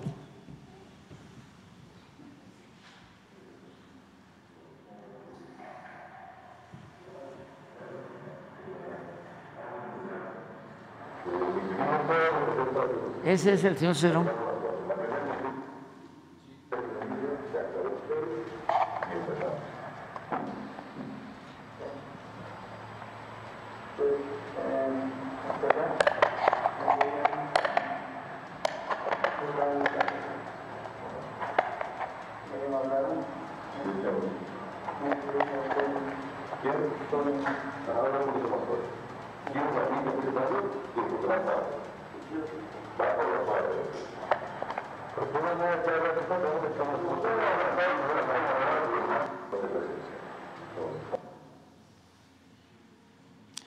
Este señor es el que están protegiendo eh, los gobernantes de Israel. Y un juez lo acaba de amparar. Pero yo no. ¿eh? la imagen, es, lo que él hizo. Sí, pero no es a mí. No, a la comisión, a Alejandro Encinas. A Alejandro Encinas, sí, sí, que Alejandro no hable de eso, pero yo sí. Digo, o me incluye a mí. Ah, bueno. Le tiene que dar otro amparo. Este, imagínense esto.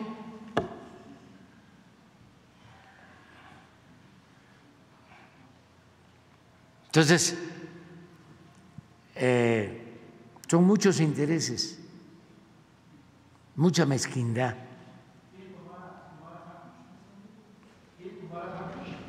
No, no, no, yo no voy a, meterme en eso. Nada más es que cuando se tiene eh, autoridad moral, se puede este, hablar con libertad. Yo cuando llegué aquí, eh, llegué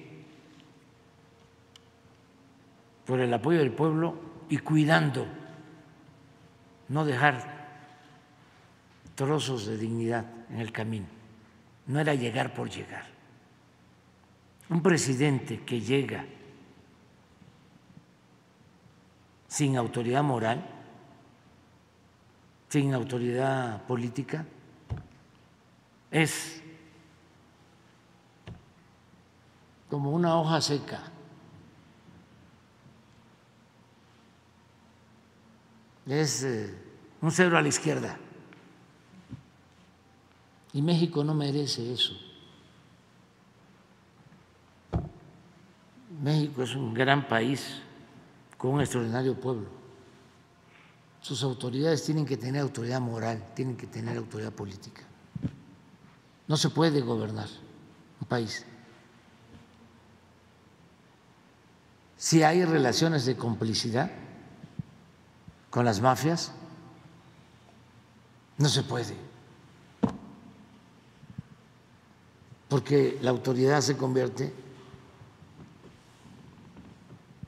en pelele, en títere, en empleados, empleado de los del poder económico, del poder político, de las mafias.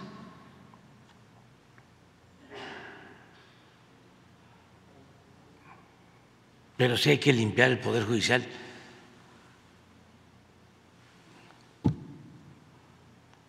Se necesita y la mejor forma, el mejor método es el método democrático, que el pueblo elija a los jueces, que el pueblo elija a los magistrados, que el pueblo elija a los ministros, así como se elige a los diputados, a los senadores, a los presidentes municipales, a los gobernadores, al presidente de la República, de manera directa. Así era antes, en la época de Juárez. Así fue durante mucho tiempo en Estados Unidos, desde la fundación de Estados Unidos. Hay un libro de Tocqueville que se llama La democracia en América, que habla de la fundación de Estados Unidos y de los principios que eh, permitieron la creación de lo que ahora es esa gran nación.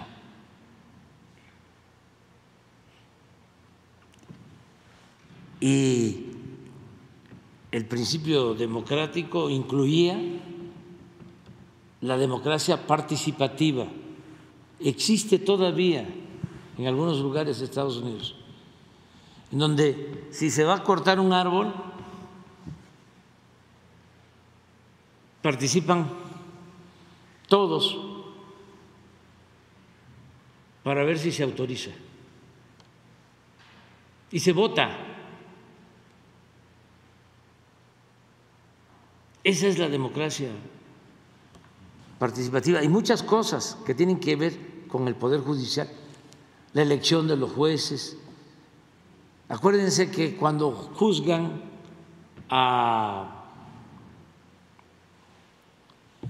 hablando de estas autoridades corruptas, el que está en Estados Unidos, García Luna, el jurado, ¿cómo lo integran? Con ciudadanos. ¿Y desde cuándo viene eso? Pues desde la fundación de Estados Unidos.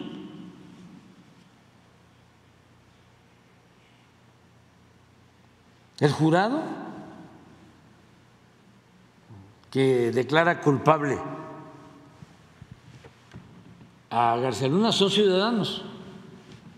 Todos tienen derecho a participar y la obligación de participar.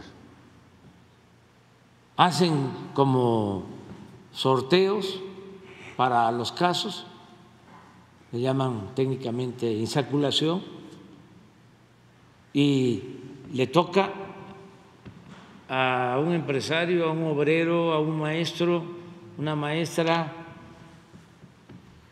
y ya esos forman parte del jurado. Eso viene de cuando menos dos siglos atrás en Estados Unidos. La elección de los jueces y muchas otras cosas. Bueno, como nuestra constitución tiene pues eh,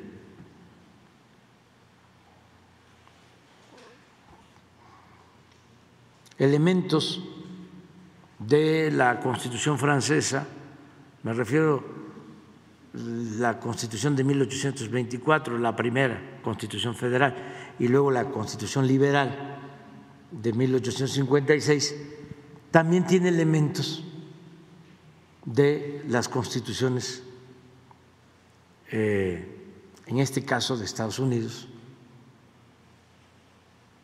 todo eso se mantuvo en la época de la República restaurada y luego se volvió ya simulación con el porfiriato, porque sí había también elección de ministros de la Corte, porque estaba vigente la Constitución de 1856-57. El procurador también lo elegían. Ya en la Constitución del 17 ya se presentaron cambios. Pero entonces, ese regresar necesitamos eh, renovar el Poder Judicial.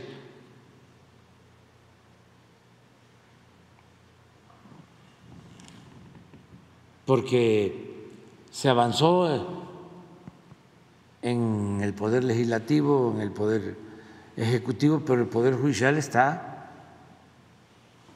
totalmente sometido a intereses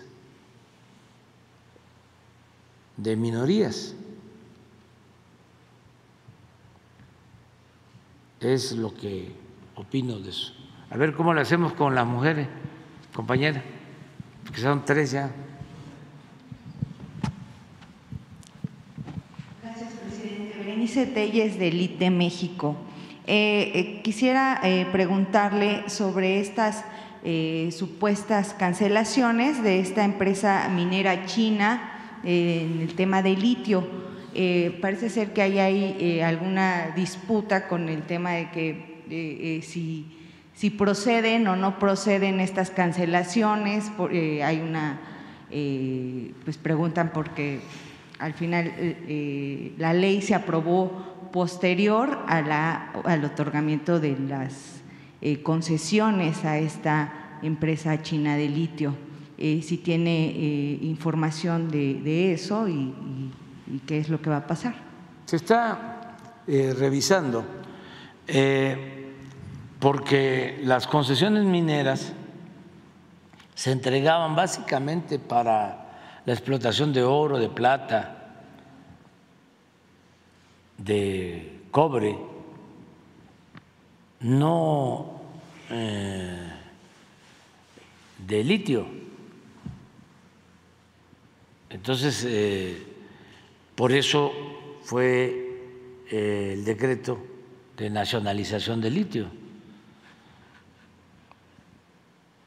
Y solo es este caso de esta minera de origen chino que originalmente era de una empresa inglesa y ellos la adquirieron, la concesión. Entonces estamos revisando eso legalmente, pero eh, nosotros hemos tomado la decisión de que el litio sea de la nación, porque es un mineral estratégico. Y, vamos a darle seguimiento eh, legal al decreto de nacionalización.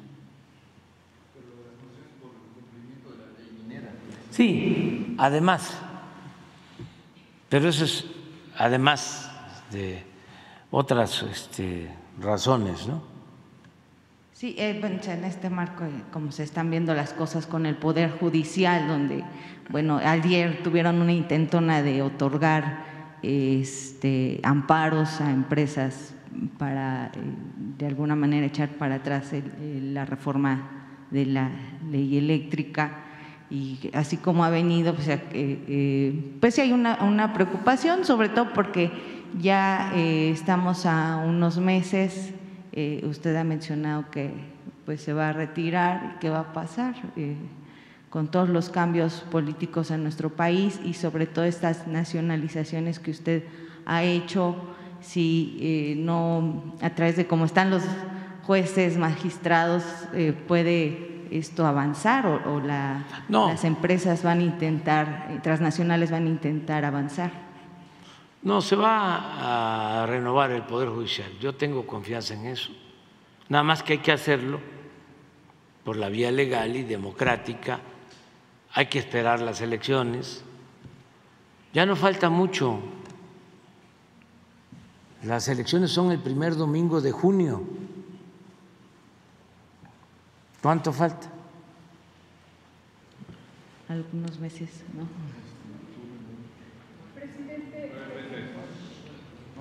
Nueve meses. ¿Ya? Y este y de eso va a depender mucho. Son elecciones importantísimas,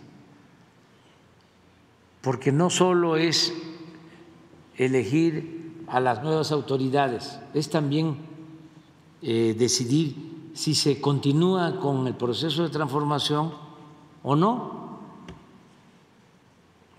¿Y quién va a decidir?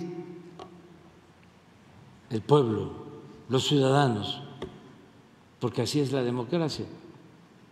Entonces yo tengo confianza de que se va a seguir avanzando y hay que esperar el resultado.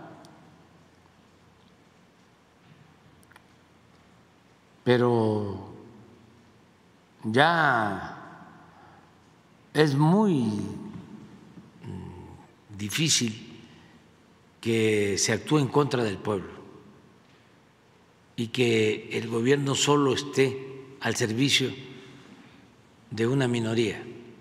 El gobierno no puede ser un comité al servicio de unos cuantos. El gobierno tiene que estar al servicio del pueblo y se tiene que gobernar para todos, para ricos, para pobres, para creyentes, no creyentes, para todos los mexicanos. Es que cuando predomina un grupo, pues es el gobierno de una minoría es lo que se conoce como oligarquía. Es la definición aristotélica. La oligarquía es el gobierno de los potentados, de los ricos. Y eso era lo que había en México. Una oligarquía con fachada de democracia, que es exactamente lo opuesto porque la democracia es el gobierno del pueblo, para el pueblo, con el pueblo. La composición de la palabra, del término, del concepto de origen griego, demos, es pueblo, kratos es poder Democracia es el poder del pueblo. Es distinto a la oligarquía. Entonces, siempre se habla en nombre de la democracia, pero no hay democracia auténtica, real. Verdadera.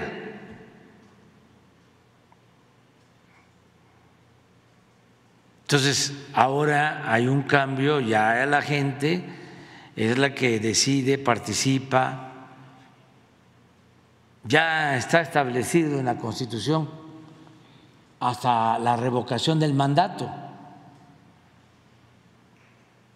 que ya se aplicó conmigo y se va a seguir aplicando. Se elige a un presidente, hombre o mujer, y a mitad del sexenio se reúnen firmas y se solicita que se le pregunte a la gente, que se le consulte al pueblo si quieren que continúe el que esté en la presidencia o que renuncie. Ya ese es un avance en lo que es la democracia participativa. Entonces hay que tener mucha confianza porque se han logrado cambios, sobre todo cambios de mentalidad en estos tiempos. Hay dos, tres cosas en las que yo estoy muy orgulloso, que son como timbres de orgullo. Una es haber contribuido a ese cambio de mentalidad, que nosotros llamamos revolución de las conciencias. Porque eso es lo más importante de todo, más que lo material. Se puede hacer una gran obra, pero lo más importante es la toma de conciencia del pueblo, que no se actúe como ciudadano imaginario, sino como ciudadano real.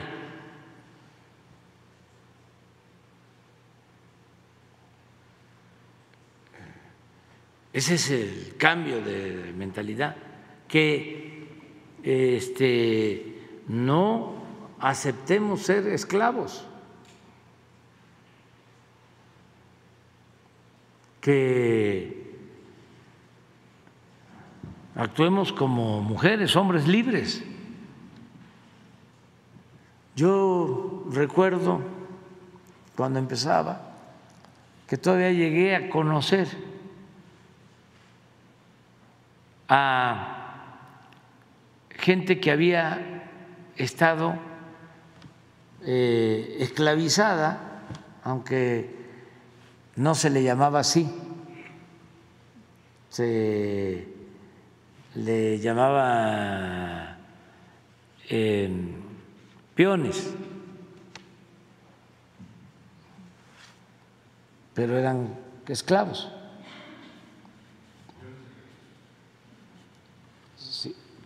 peones de las haciendas, acasillados. Entonces, con el movimiento revolucionario, aunque Hidalgo, 100 años antes, había declarado la abolición de la esclavitud, pues no desapareció la esclavitud, se mantuvo durante todo el siglo XIX.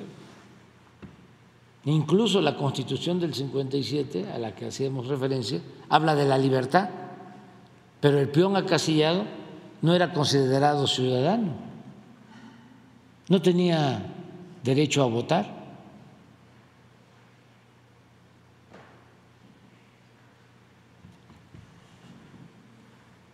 Y con el porfiriato viene un auge económico, comercial, que tiene que ver con el auge del desarrollo del comercio en el mundo y empiezan a demandarse materias primas, por ejemplo, el enequén, desde luego la minería,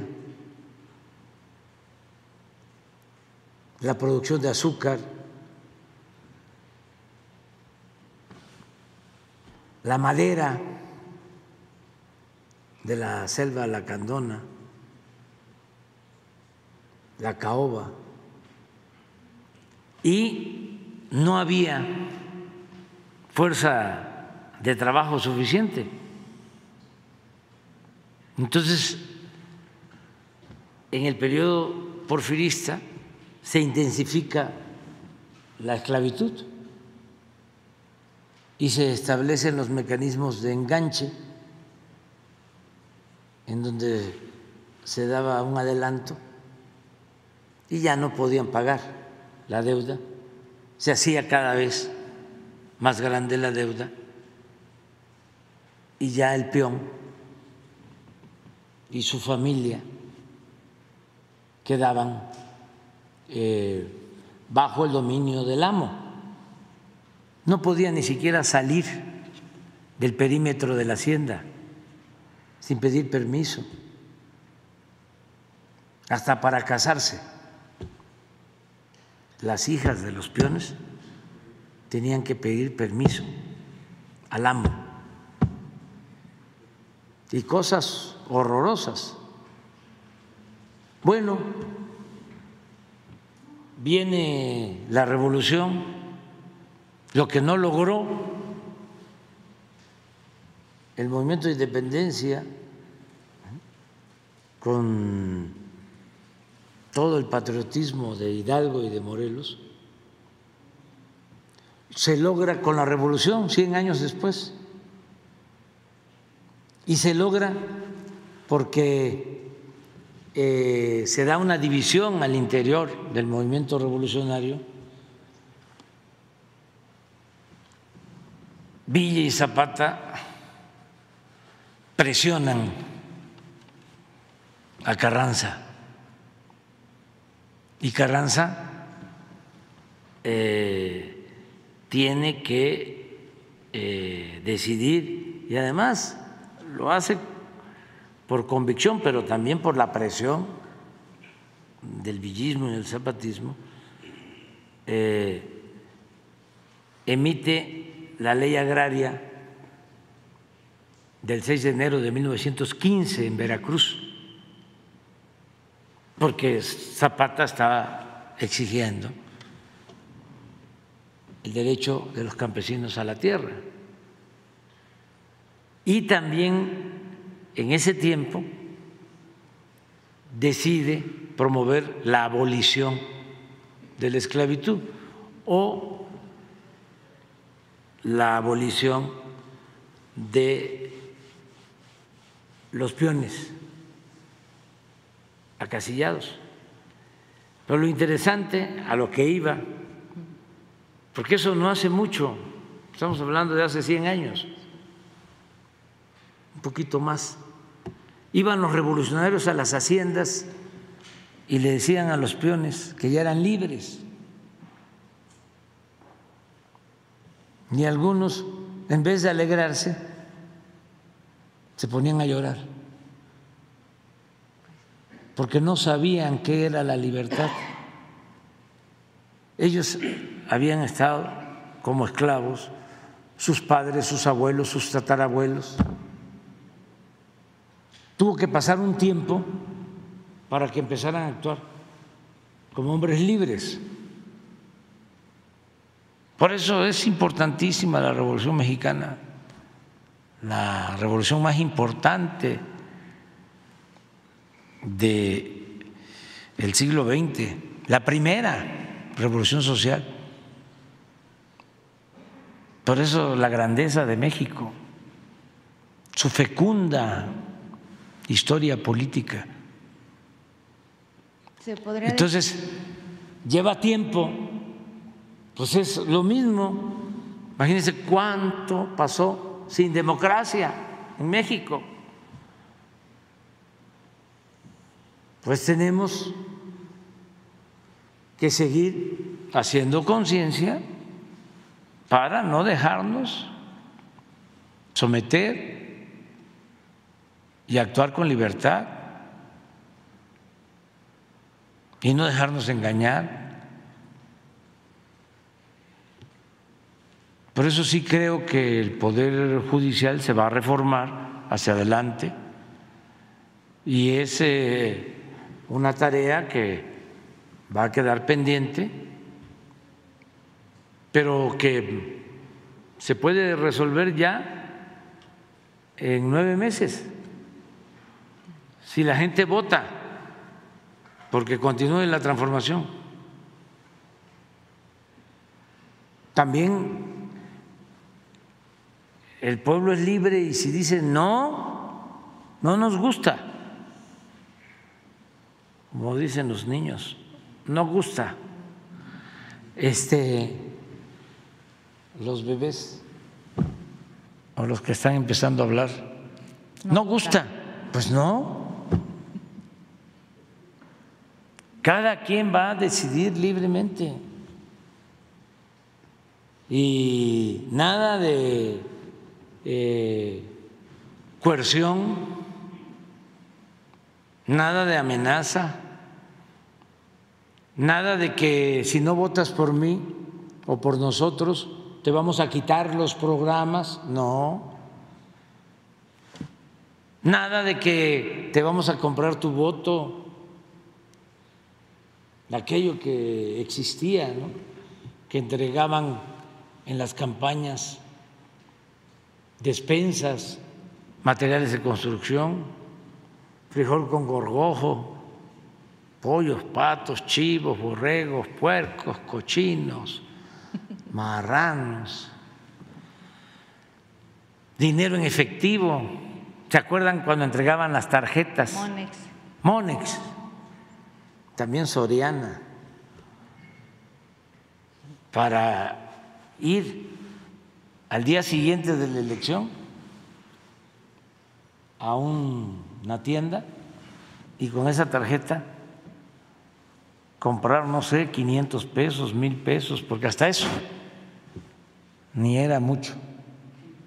Entonces, ya eso no, ya es eh, libertad y una auténtica, una verdadera democracia. Y eh, ya tampoco van a poder hacer campañas de que eh, Andrés Manuel es un peligro para México, y eso ya.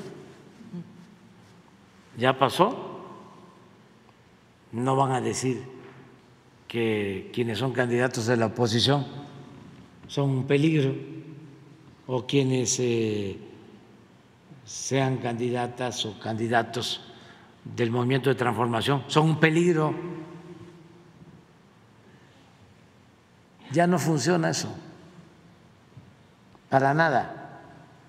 Y lo mismo esto de los espectaculares, que nada, eso no. Aunque los este,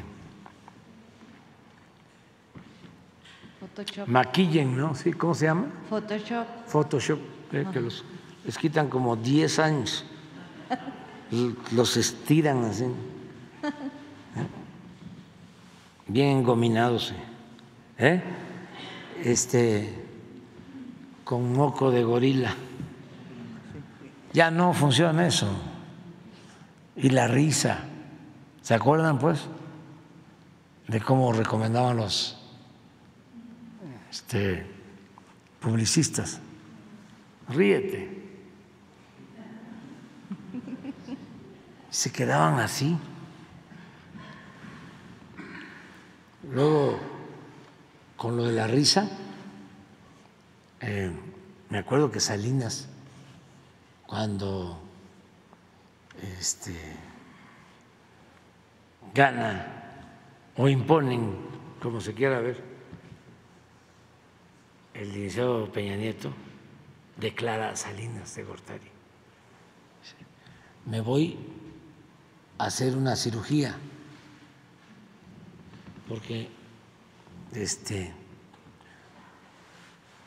no dejo de reírme por lo contento que estoy. O sea, sí va a ser una cirugía para ya no seguir este, riéndose, ¿no? Por lo contento que estaba. Hay muchas cosas ¿no? sobre esto. Presidente, y otra eh, pregunta. Grupo Carso eh, completó una eh, compra del 49.9% de Talos México. ¿Qué opina sobre esta compra? Y, bueno, pues, por supuesto, eh, si va a beneficiar al erario eh, mexicano. Sí, yo creo que es un- una buena operación. ¿Qué pasa con todo esto? No? Con la reforma energética se entregaron bloques para la explotación del petróleo, tanto en tierra como en aguas someras, porque fue muy poco lo que se entregó en aguas profundas. Utilizaron lo de las aguas profundas para justificar la reforma energética, hablando de que no teníamos tecnología para sacar el petróleo en aguas profundas y que teníamos un tesoro en las aguas profundas. Puras mentiras. Lo que querían era el petróleo que está en tierra y en aguas someras. Y así hicieron la reforma. Entonces entregan los bloques, les alcanzó para entregar 110 bloques, 110 contratos, porque tenían otros, querían entregar toda la costa de Yucatán y de Quintana Roo. Imagínense que es una zona turística importantísima que ahora con el tren Maya va a ayudar mucho al desarrollo del sureste, pues querían entregar eh, para la explotación petrolera toda la zona marina, costera de Yucatán y de Quintana Roo. Ya no les dio tiempo porque sonó la campana, el timbre, y nosotros llegamos y ofrecimos, y estamos cumpliendo, que íbamos a respetar los contratos. Los 10, digo 110 contratos que habían entregado para entregar esos 110 contratos hicieron la reforma energética, compraron a los diputados para que votaran a favor de la reforma energética y engañaron de que iba a llegar inversión extranjera a raudales y que se iba a incrementar la producción de petróleo y que iba a bajar el precio de las gasolinas, en fin, mintieron. ¿Qué sucedió? Que de esos 110 contratos, solo están en producción tres bloques y ofrecieron que se iban a extraer hasta tres millones de barriles diarios. ¿Saben cuánto se está extrayendo con los tres contratos de los 110 que están en operación, 20 mil barriles diarios. Entonces se quedó ahí todo concesionado y empezaron a vender acciones.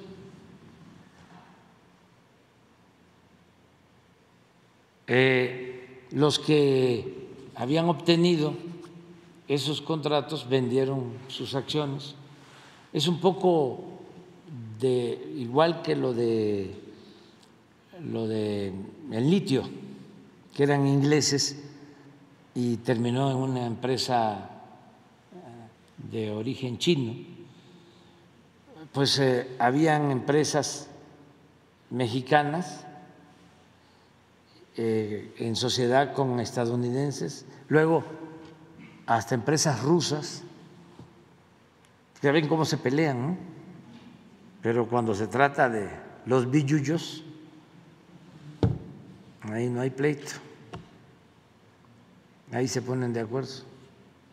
Bueno, el caso es que eh, entregan este campo, este bloque, talos a una empresa mexicana que vende a una empresa estadounidense y a una empresa holandesa, pero eh, no explotan el yacimiento. que es muy buen yacimiento, porque se lo entregaron a gente vinculada al poder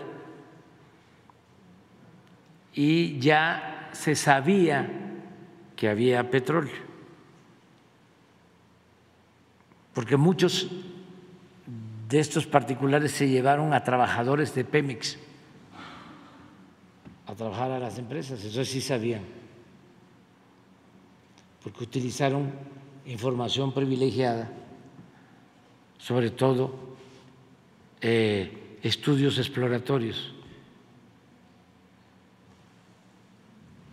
Se entrega este bloque, se venden las acciones,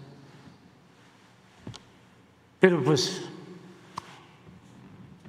estamos muy cerca de Dios los mexicanos. Em, bendito México. Resulta que junto al bloque que entregan de Talos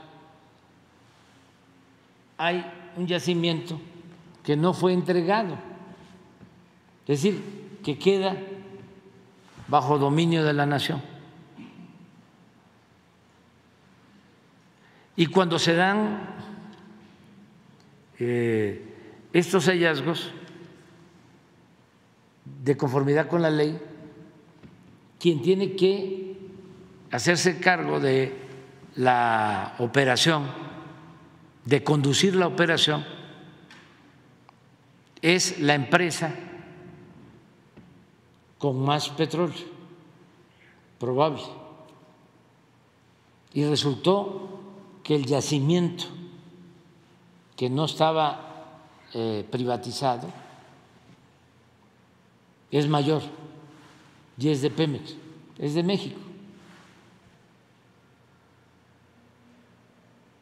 Entonces, no aceptaban los de la empresa. Además, se tiene que perforar de manera conjunta.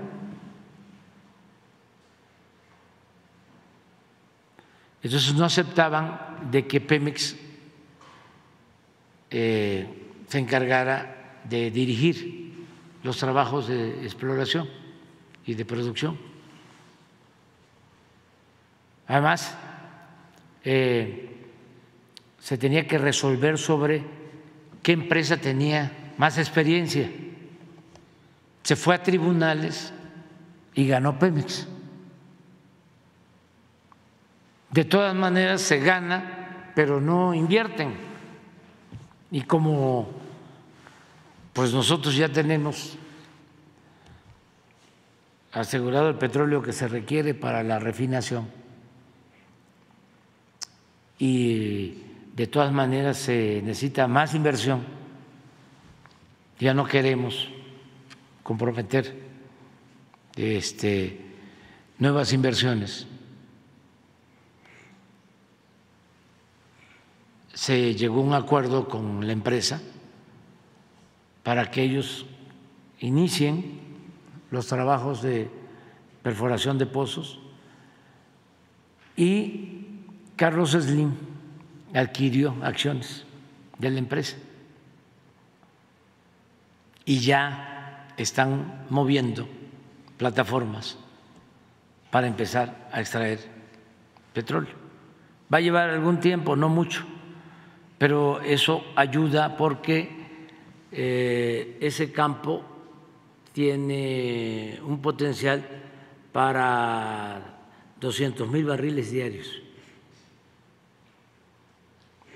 y vamos a seguir necesitando petróleo crudo, aun cuando se están promoviendo las energías renovables, de todas maneras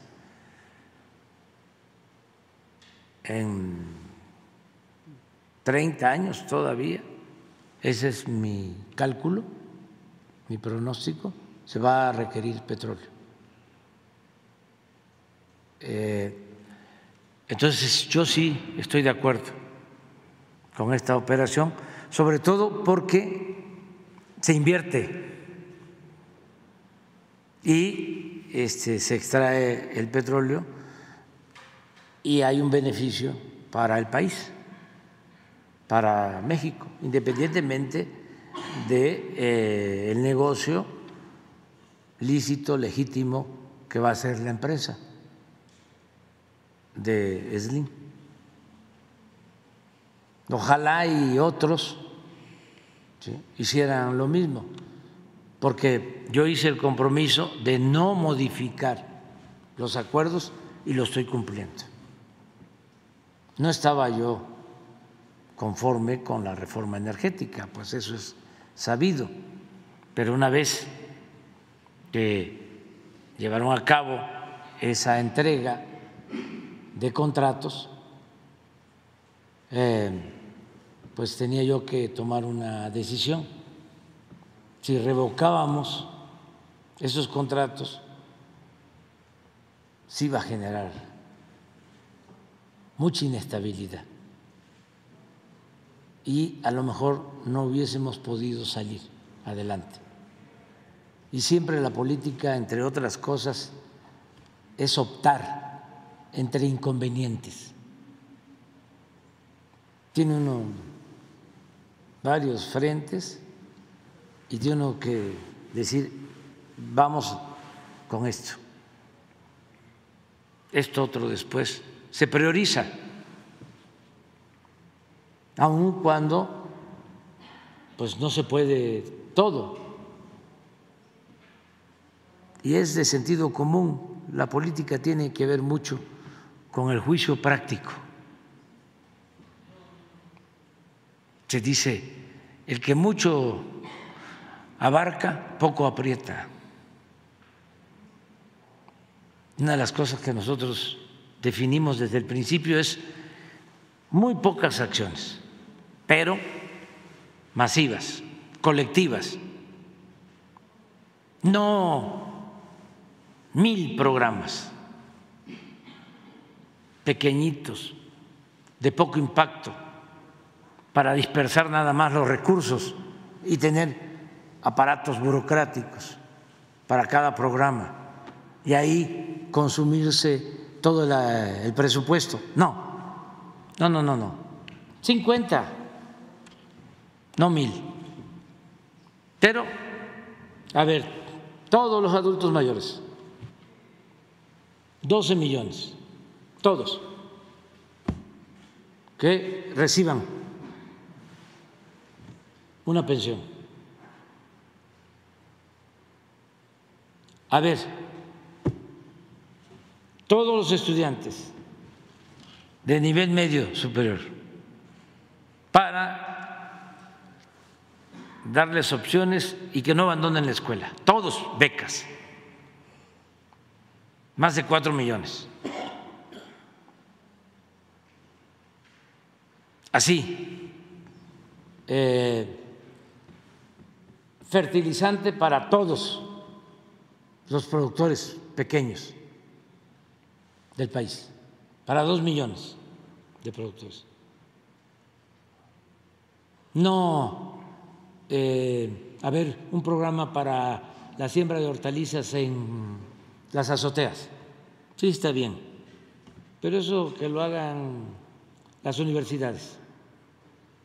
El gobierno no es una universidad para estar experimentando. El gobierno tiene que darle eh, soluciones a todos. Políticas, a ver, aumentemos el salario, porque tenemos estudiado de que no va a haber inflación y ya no se puede mantener estos salarios. Es para todos.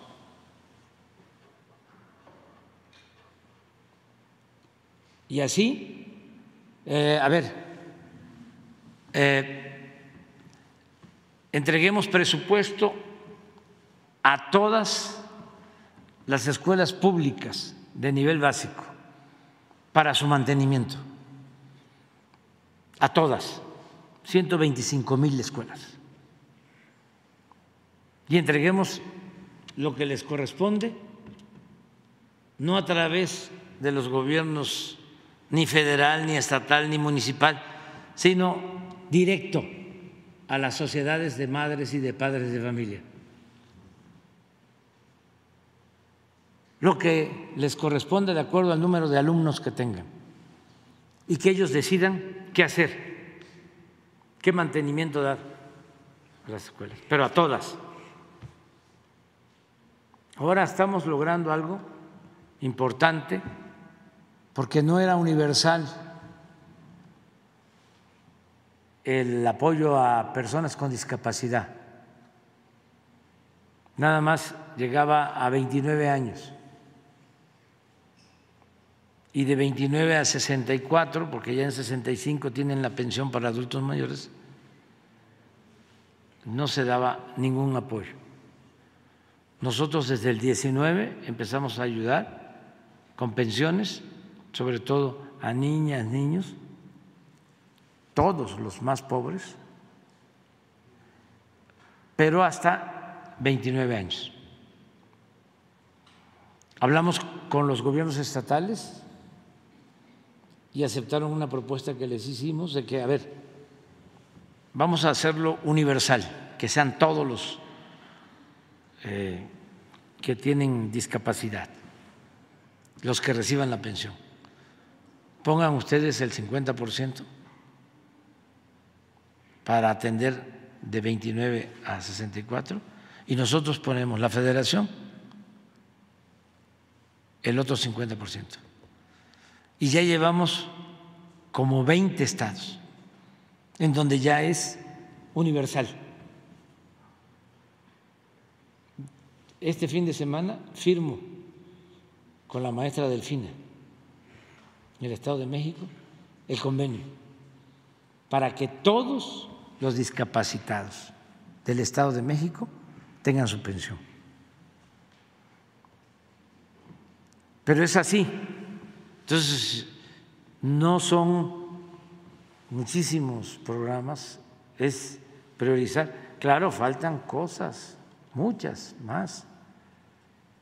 Pero por eso va a haber continuidad con cambio, bueno, eso espero aunque la última palabra la tiene la gente, la tiene el pueblo. Eso es lo de Slim que me preguntas. Y este y ojalá hay más empresarios.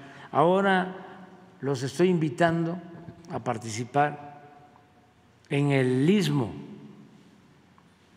porque ahí no podemos tener eh, inversión extranjera porque el istmo es una región estratégica, muy importante para mantener nuestra soberanía. Entonces, eh, en los eh, polos de desarrollo, eh, en donde se van a establecer empresas, a lo largo del istmo. Hay ya 10 centros de desarrollo y el manejo de los puertos queremos que sean mayoritariamente empresas mexicanas.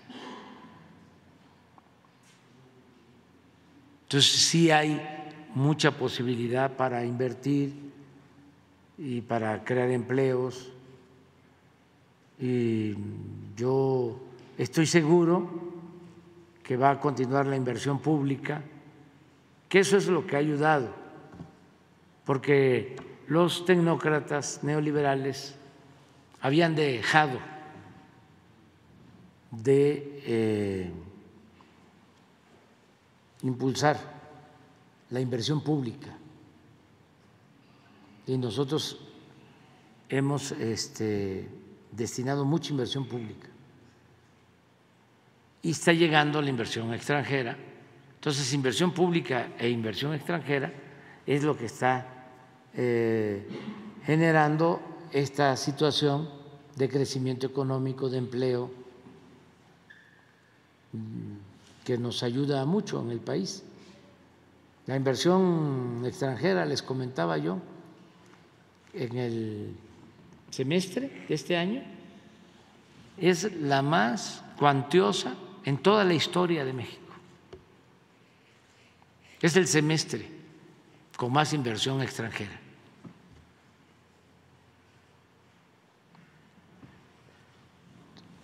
De modo que este, necesitamos seguir eh, impulsando toda la actividad productiva. Ningún país sale adelante si no es con producción.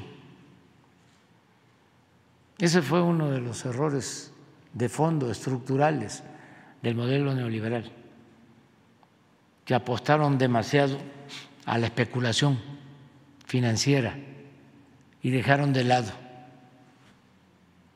la actividad productiva. Entonces, eh, hay que seguir eh, impulsando la actividad productiva y también equilibrar, porque así como eh, la pura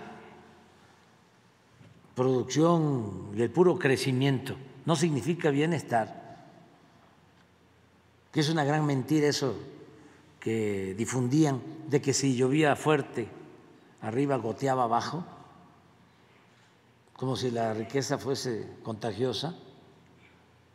Así también, por el otro lado, no se puede distribuir lo que no se tiene.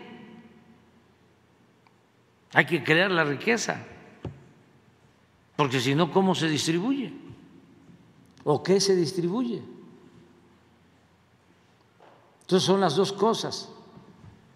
Producir riqueza y distribuirla. Ese es el equilibrio. Crecimiento con bienestar. Progreso con justicia.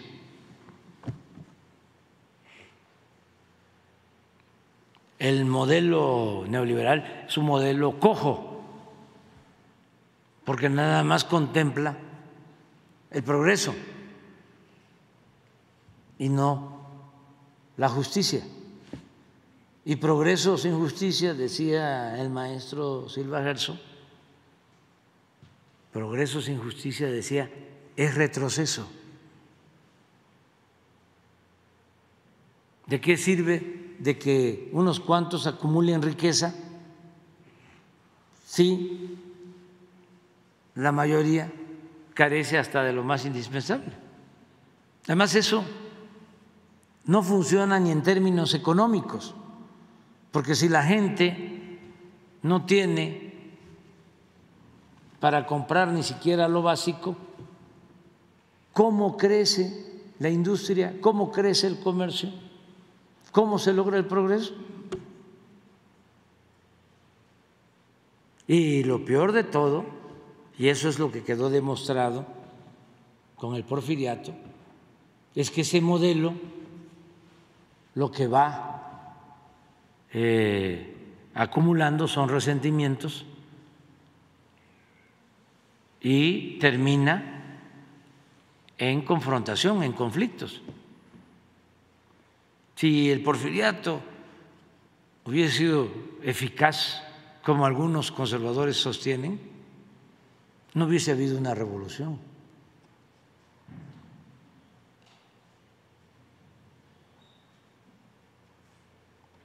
Entonces sí hay que buscar los equilibrios. Vámonos a desayunar, ¿no? Ya.